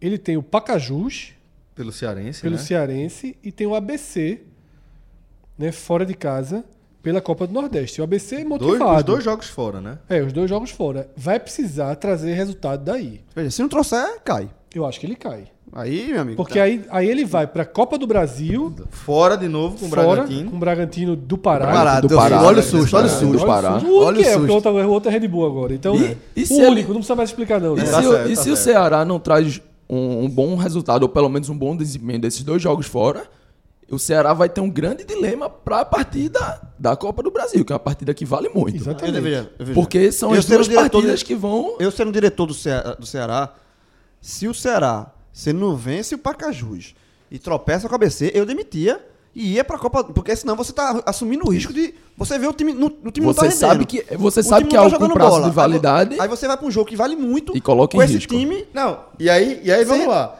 Nesse cenário que o João está descrevendo, já teria feito a terceira partida pela Copa do Nordeste, sai para pegar o Bragantino, né? É, o Bragantino do Pará único- pela Copa do Brasil, o único Bragantino do Brasil, é, nessa, nesse jogo tão importante que é essa nova importância que a gente dá aí para a Copa do Brasil em relação ao planejamento dos times e a um novo boost aí de, de qualidade técnica do elenco. E depois já vem para pegar o Bahia pela quarta rodada da fase de grupos em casa. Olha o tamanho da pressão. Exatamente. Não, veja. Se, veja. Porque ele já pode vir para um cenário de, de- ter, de ser obrigado a vencer o Bahia. E em casa. JP, já, o JP lembrou bem aqui que o Ceará, o orçamento do Ceará bota a quarta fase da Copa do Brasil. Olha só. Faz. Porque é outra coisa que a gente já, já, já debateu até no nosso, no nosso audioguia, que é, a- o chaveamento para o Ceará é muito favorável para que ele realmente é, é, consiga chegar longe, relativamente longe na Copa do Brasil, o que dá uma, uma, uma mudança significativa, volto a falar, no planejamento para os objetivos do time. Eu não só, que se o Ceará, não, se o Ceará não vence o Pacajus, já fica uma ameaça absurda. Eu não sou otimista, porque Se, eu se acho não, que se não ganhar é, os dois jogos, não é é insustentável. não é o perfil de time ideal para recuperar jogador. É isso que sempre foi o hiato entre a forma com que eu falava de num tom mais crítico e parte dos torcedores não captavam, que é aquilo que eu até tuitei depois da, da- de- do empate com uma. O problema é você colocar muito problema junto, né? Exatamente, Porque porque assim, é- se é um jogador problemático Exato, num é. meio, num Traz meio Rodrigão. bom, num meio interessante, É. ok. Traz Rodrigão. Rodrigão não vem dando certo por N motivos, comportamento, postura tal. Mas aqui vai dar certo. Aí ele vai dar certo com Rogério de um lado, Matheus do outro, Leandro Carvalho, Felipe Bachola, que A própria irregularidade de Vinícius, que a gente sabe que é um jogador que tem potencial exatamente. técnico elevado, mas quando você bota tudo, O a chance de Vinícius- dar errado é o grande. não é Vinícius- fácil nem pra Sobis. O Vinícius Não que é. participa dos dois gols contra o Frei Paulistano e perde o pênalti aos É, 46. Vinícius é isso. E é Vinícius isso, exatamente. Então, assim, Sempre tem hora que ele vira abóbora. É, Vinícius é interessante, foi uma boa contratação. Caro, acho um jogador caro. Eu acho que Vinícius, o maior problema de Vinícius, encaixe dele nas equipes, e saiu do Bahia por causa disso, é porque ele não vale quanto pesa. Mas ele, a 60% do que ganhava, pelo menos, continua ganhando, né? A 60% ele é bem pago. Todo mundo ia querer ter Vinícius ali no na reserva. É, exato. Mas eu acho que o problema é esse. Não é fácil nem para Sobis, que é um cara experiente, porque você tem que ter. Coloca Sobis no Bahia. Tem que ter consistência Coloca no setor, Sobis no. Fortaleza, é muito mais fácil jogar. Muito diferente. Fazer jogar é mais difícil. E o Ceará tá precisando de gente que faça o time jogar. Pelo que se viu até aqui, Charles é o cara que tem dado Toda a sustentação. toda a sustentação. É o único cara que o Ceará trouxe até aqui nesse perfil de fazer os outros jogarem. Você ter, não adianta só ter Ho- gente pra, hoje, pra- trazendo pra nossa linguagem, hoje Charles é o operário desse time, né? Exatamente. Mas é o único. É, o É um ombro dele, operário é. que tem que carregar ali Charles, Luiz Otávio, logicamente. É. Mas são dois caras ali que tem que carregar muita coisa e a gente não sabe se eles são capazes O ombro é magrinho né? do homem, né? Falta. Apesar de, apesar de que aguenta. viu? Exatamente. Falta. Já começando. O nome de Charles já é no problemas. plural, pô, porque ele faz mais de uma função, tá em tudo quanto é lugar do, do campo. Jovem, é, vem lá. Tu tirasse o dia pra quê? Tu caísse da cama, o que é que aconteceu? Bota isso. Essa. Jovem, é. Terceira do programa. Meu irmão, Cássio, Cássio. jogou- meu irmão, esse jogo de luta, quando o life vai aqui, fica nervoso, vai até aqui, ó, é hora do combo, tá ligado? Guardou energia. Como é que como é que- você guarda energia todinha e especial, jogou especial hoje. Charlie, vai Charlie. Mas vamos Mas lá. tá pronto pra agora, isso. agora, agora, agora, agora fiquei interessado. Existe alguém chamado Charlie? Deve ter. Sem, che- sem ser e é, Charlie. ter. É, o Charlie. Charlie Tem, Brown. tem Júnior. Hã? É Edgar Júnior. Sem R. Sem Como é que é? Tem Júnior. Edgar Júnior. Edgar termina no O. Júnior. Sem o R. E tem uma época que o jogador do Fluminense que era o contrário, conseguiram batizar o nome do cara é Júnior César.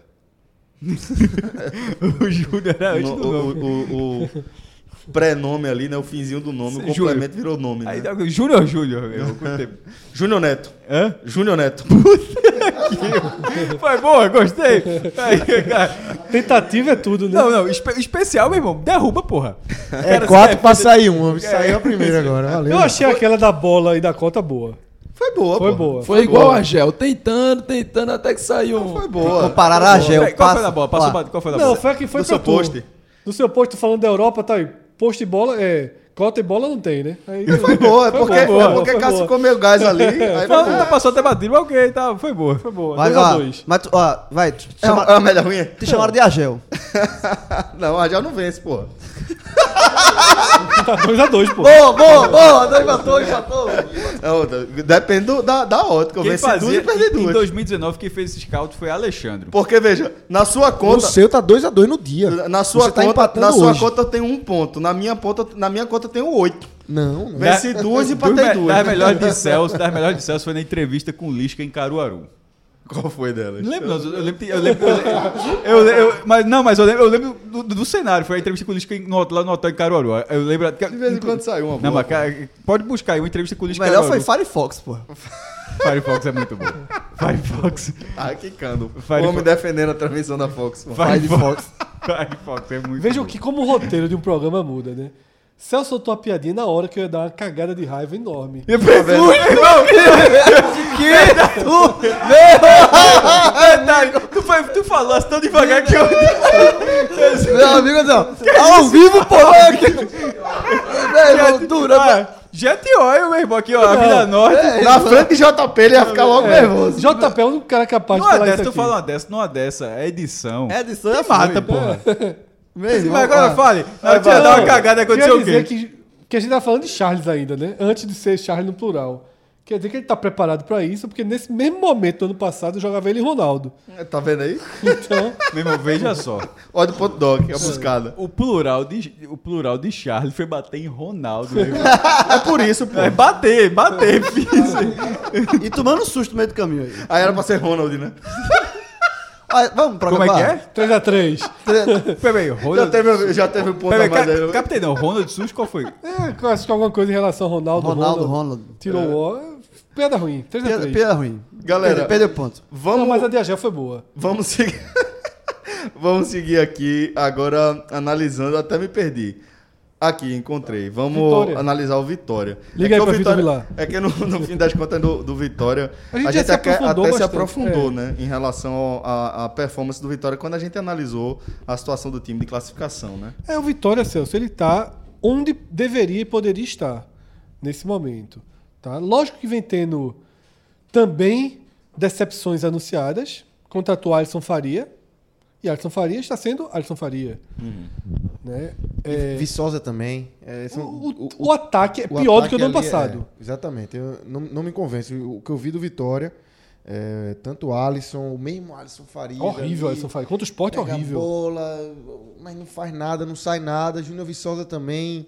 É, tudo bem que a bola chega, chega pouco, mas não é, não é um jogador que me encanta. E acho que é um jogador que não é um jogador para um time que quer brigar para subir, já falando aí do Campeonato Brasileiro de Série B. Eu acho que ele funcionaria num time melhor encaixado. Eu não acho o Júnior Viçosa um jogador de características ruins para a Série B, não. Mas quando a gente vai ver o bolo, não vai ser o jogador que vai chamar a responsabilidade.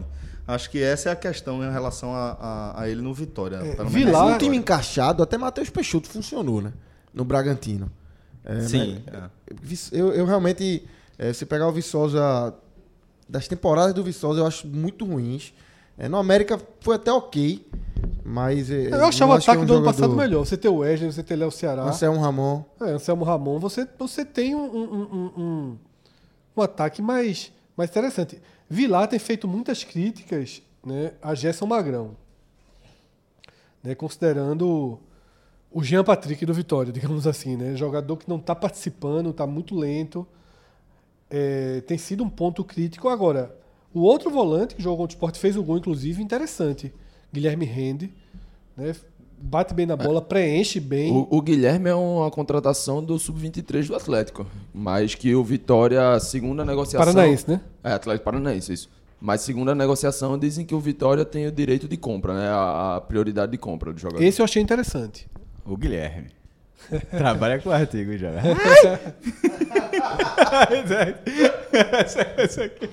João Rio porque ele gosta, é quem mais usa. Quem mais usa o artigo aqui é João. Gosta, gosta do artigo. Na, na verdade, quem mais usa o artigo aqui é o João, né? O João. O João. Porque João não pode ver o microfone que mete artigo em tudo quanto é lugar. Sabe, de vez em quando, porque esse cara que tá falando isso- normal. eu não noto isso, não. Não, pode usar, não tem problema nenhum. Porque tá falando normal, mas na hora que aqui pegou o microfone, disse, "O Deu Guilherme." play? Deu play, João. Deu play que você vai conferir. Fernando Neto, né, que é um cara... O Fernando O Neto. Fernando O O Neto. Fernando Neto. Mas é isso, eu acho que o Vitória ele tá, ele tá onde deveria estar, passando por provações maiores do que os outros até aqui, né? Então, e vai para mais uma, né? Porque ele vai para o Bahia, né? Para um clássico, né? O Bahia é sedento, a rivalidade lá é enorme, por mais que tenha um abismo, a rivalidade é enorme, mas é, começa começa o ano Clássico onde deveria estar. Clássico do Abismo, versão baiana. Versão baiano, fortíssimo, né? Clássico, clássico do Abismo, clássico do Abismo.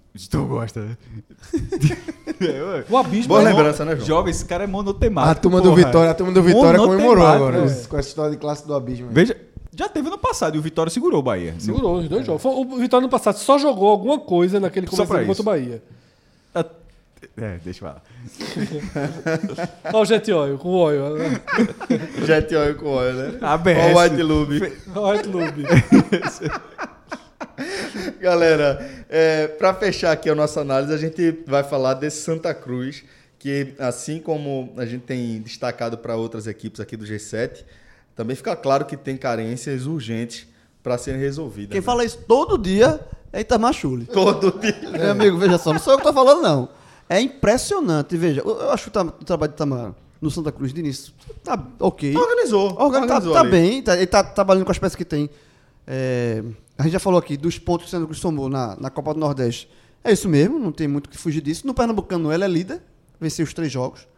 Então, assim, para começo, tá, tá fazendo um trabalho desesperado, mas ele to- não perde a oportunidade de criticar. É, Toda entrevista está pedindo contratação, reclamando de alguma coisa. E que, sinceramente, é, eu entendo também esse lado de Itamar, porque ele, ele é, não é que ele está dando uma desculpa preventiva. Ele está dizendo, olha, eu estou trabalhando, eu tô, eu tô tentando arrumar aqui, mas não me venham cobrar mais do que eu posso ganhar, porque não tenho elenco. Então falta jogador. É, é, falta. fa- A gente entende o, o lado financeiro do Santa Cruz, que é bem complicado. Mas não dá pra dizer. Não dá pra ficar é, é, é, passando é, é, é, sempre pano dizendo que tá tudo ok. Se o treinador, e ele é um cara muito sincero, ele tá vendo que tá, que tá faltando. Então ele tá sendo. é, é, é, ele tá fazendo. É uma forma de pressionar também a diretoria. Né? Ele, ele- toda entrevista ele, ele fala que tá precisando. Tá chegando o, o Vitor Rangel, né, o jogador que veio de Botafogo. Pode dar uma qualidade interessante para Santa Cruz, né? um time que tem de fato um, carências, mas assim, também é, agora o problema a princípio é que o contrato dele até abril, tá? Ele, obviamente tem a possibilidade, ele o contrato com o Botafogo encerra abril, então abril fica livre, ele pode negociar diretamente com o Santa Cruz a permanência para a Série C. É, mas ao mesmo tempo ele também está livre, pra- se ele arrebentar, for muito bem, ele está livre para outros mercados. Mercado superior, mercado Série B, por exemplo.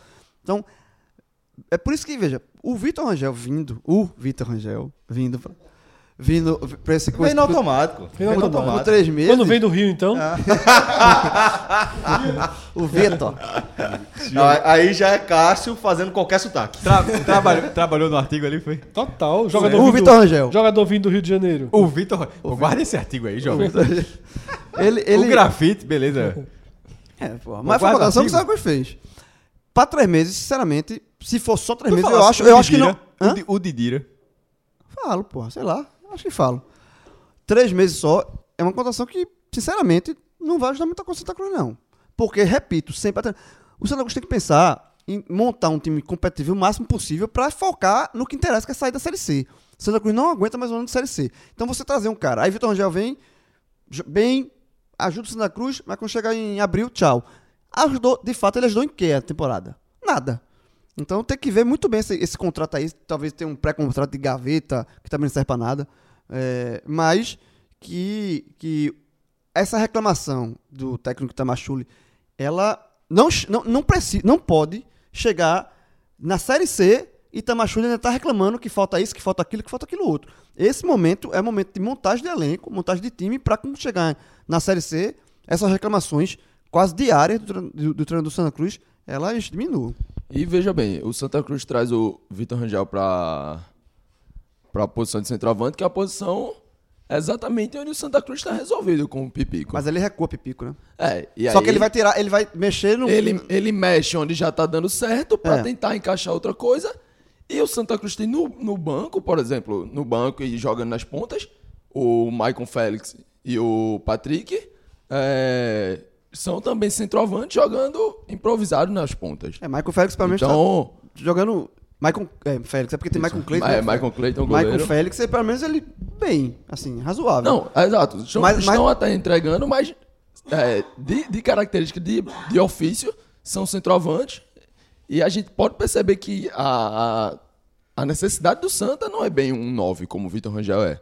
Não, mas não. seria, por exemplo, ponta. É, de tem ofício, e, né? e, de Didira, um ponto. e Didira render um pouco mais também, né? Tem que- tudo bem que ainda tá no começo, ele tá. Ele demorou, ele teve todo aquele problema, passou dois- duas semanas afastado. Muita gente na dúvida se ele voltava ou não. Mas é, ele tem que render. Veja, o Santa Cruz passa muito pelo futebol de Didira. É, o Didira foi Santa- contratado por isso. A análise da primeira semana do Santa é muito mais positiva do que da nova semana. Porque o Santa, quando era para se mostrar um time organizado e primeiras partidas do ano, você só, só tem isso a mostrar, o Santa conseguiu. Passou no teste, ok, é um time organizado. Já, já começou o ano se identificando onde jogam os jogadores, um esquema claro, né, um time com, com noção do que fazer.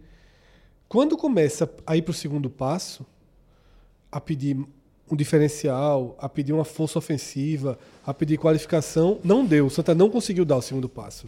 O Santa ficou no primeiro. E isso, naturalmente, começa a ir menos para conta do treinador, porque a primeira semana o mérito vai para conta do treinador. E no caso do Santa, parece tão claro que o problema é de qualidade técnica que o próprio Itamar, como o João abriu o comentário dele falando, falando ele não, não tem aquela, aquele medo de perder grupo que os treinadores costumam ter. Ele vai para o microfone e pede reforços desesperadamente, quase.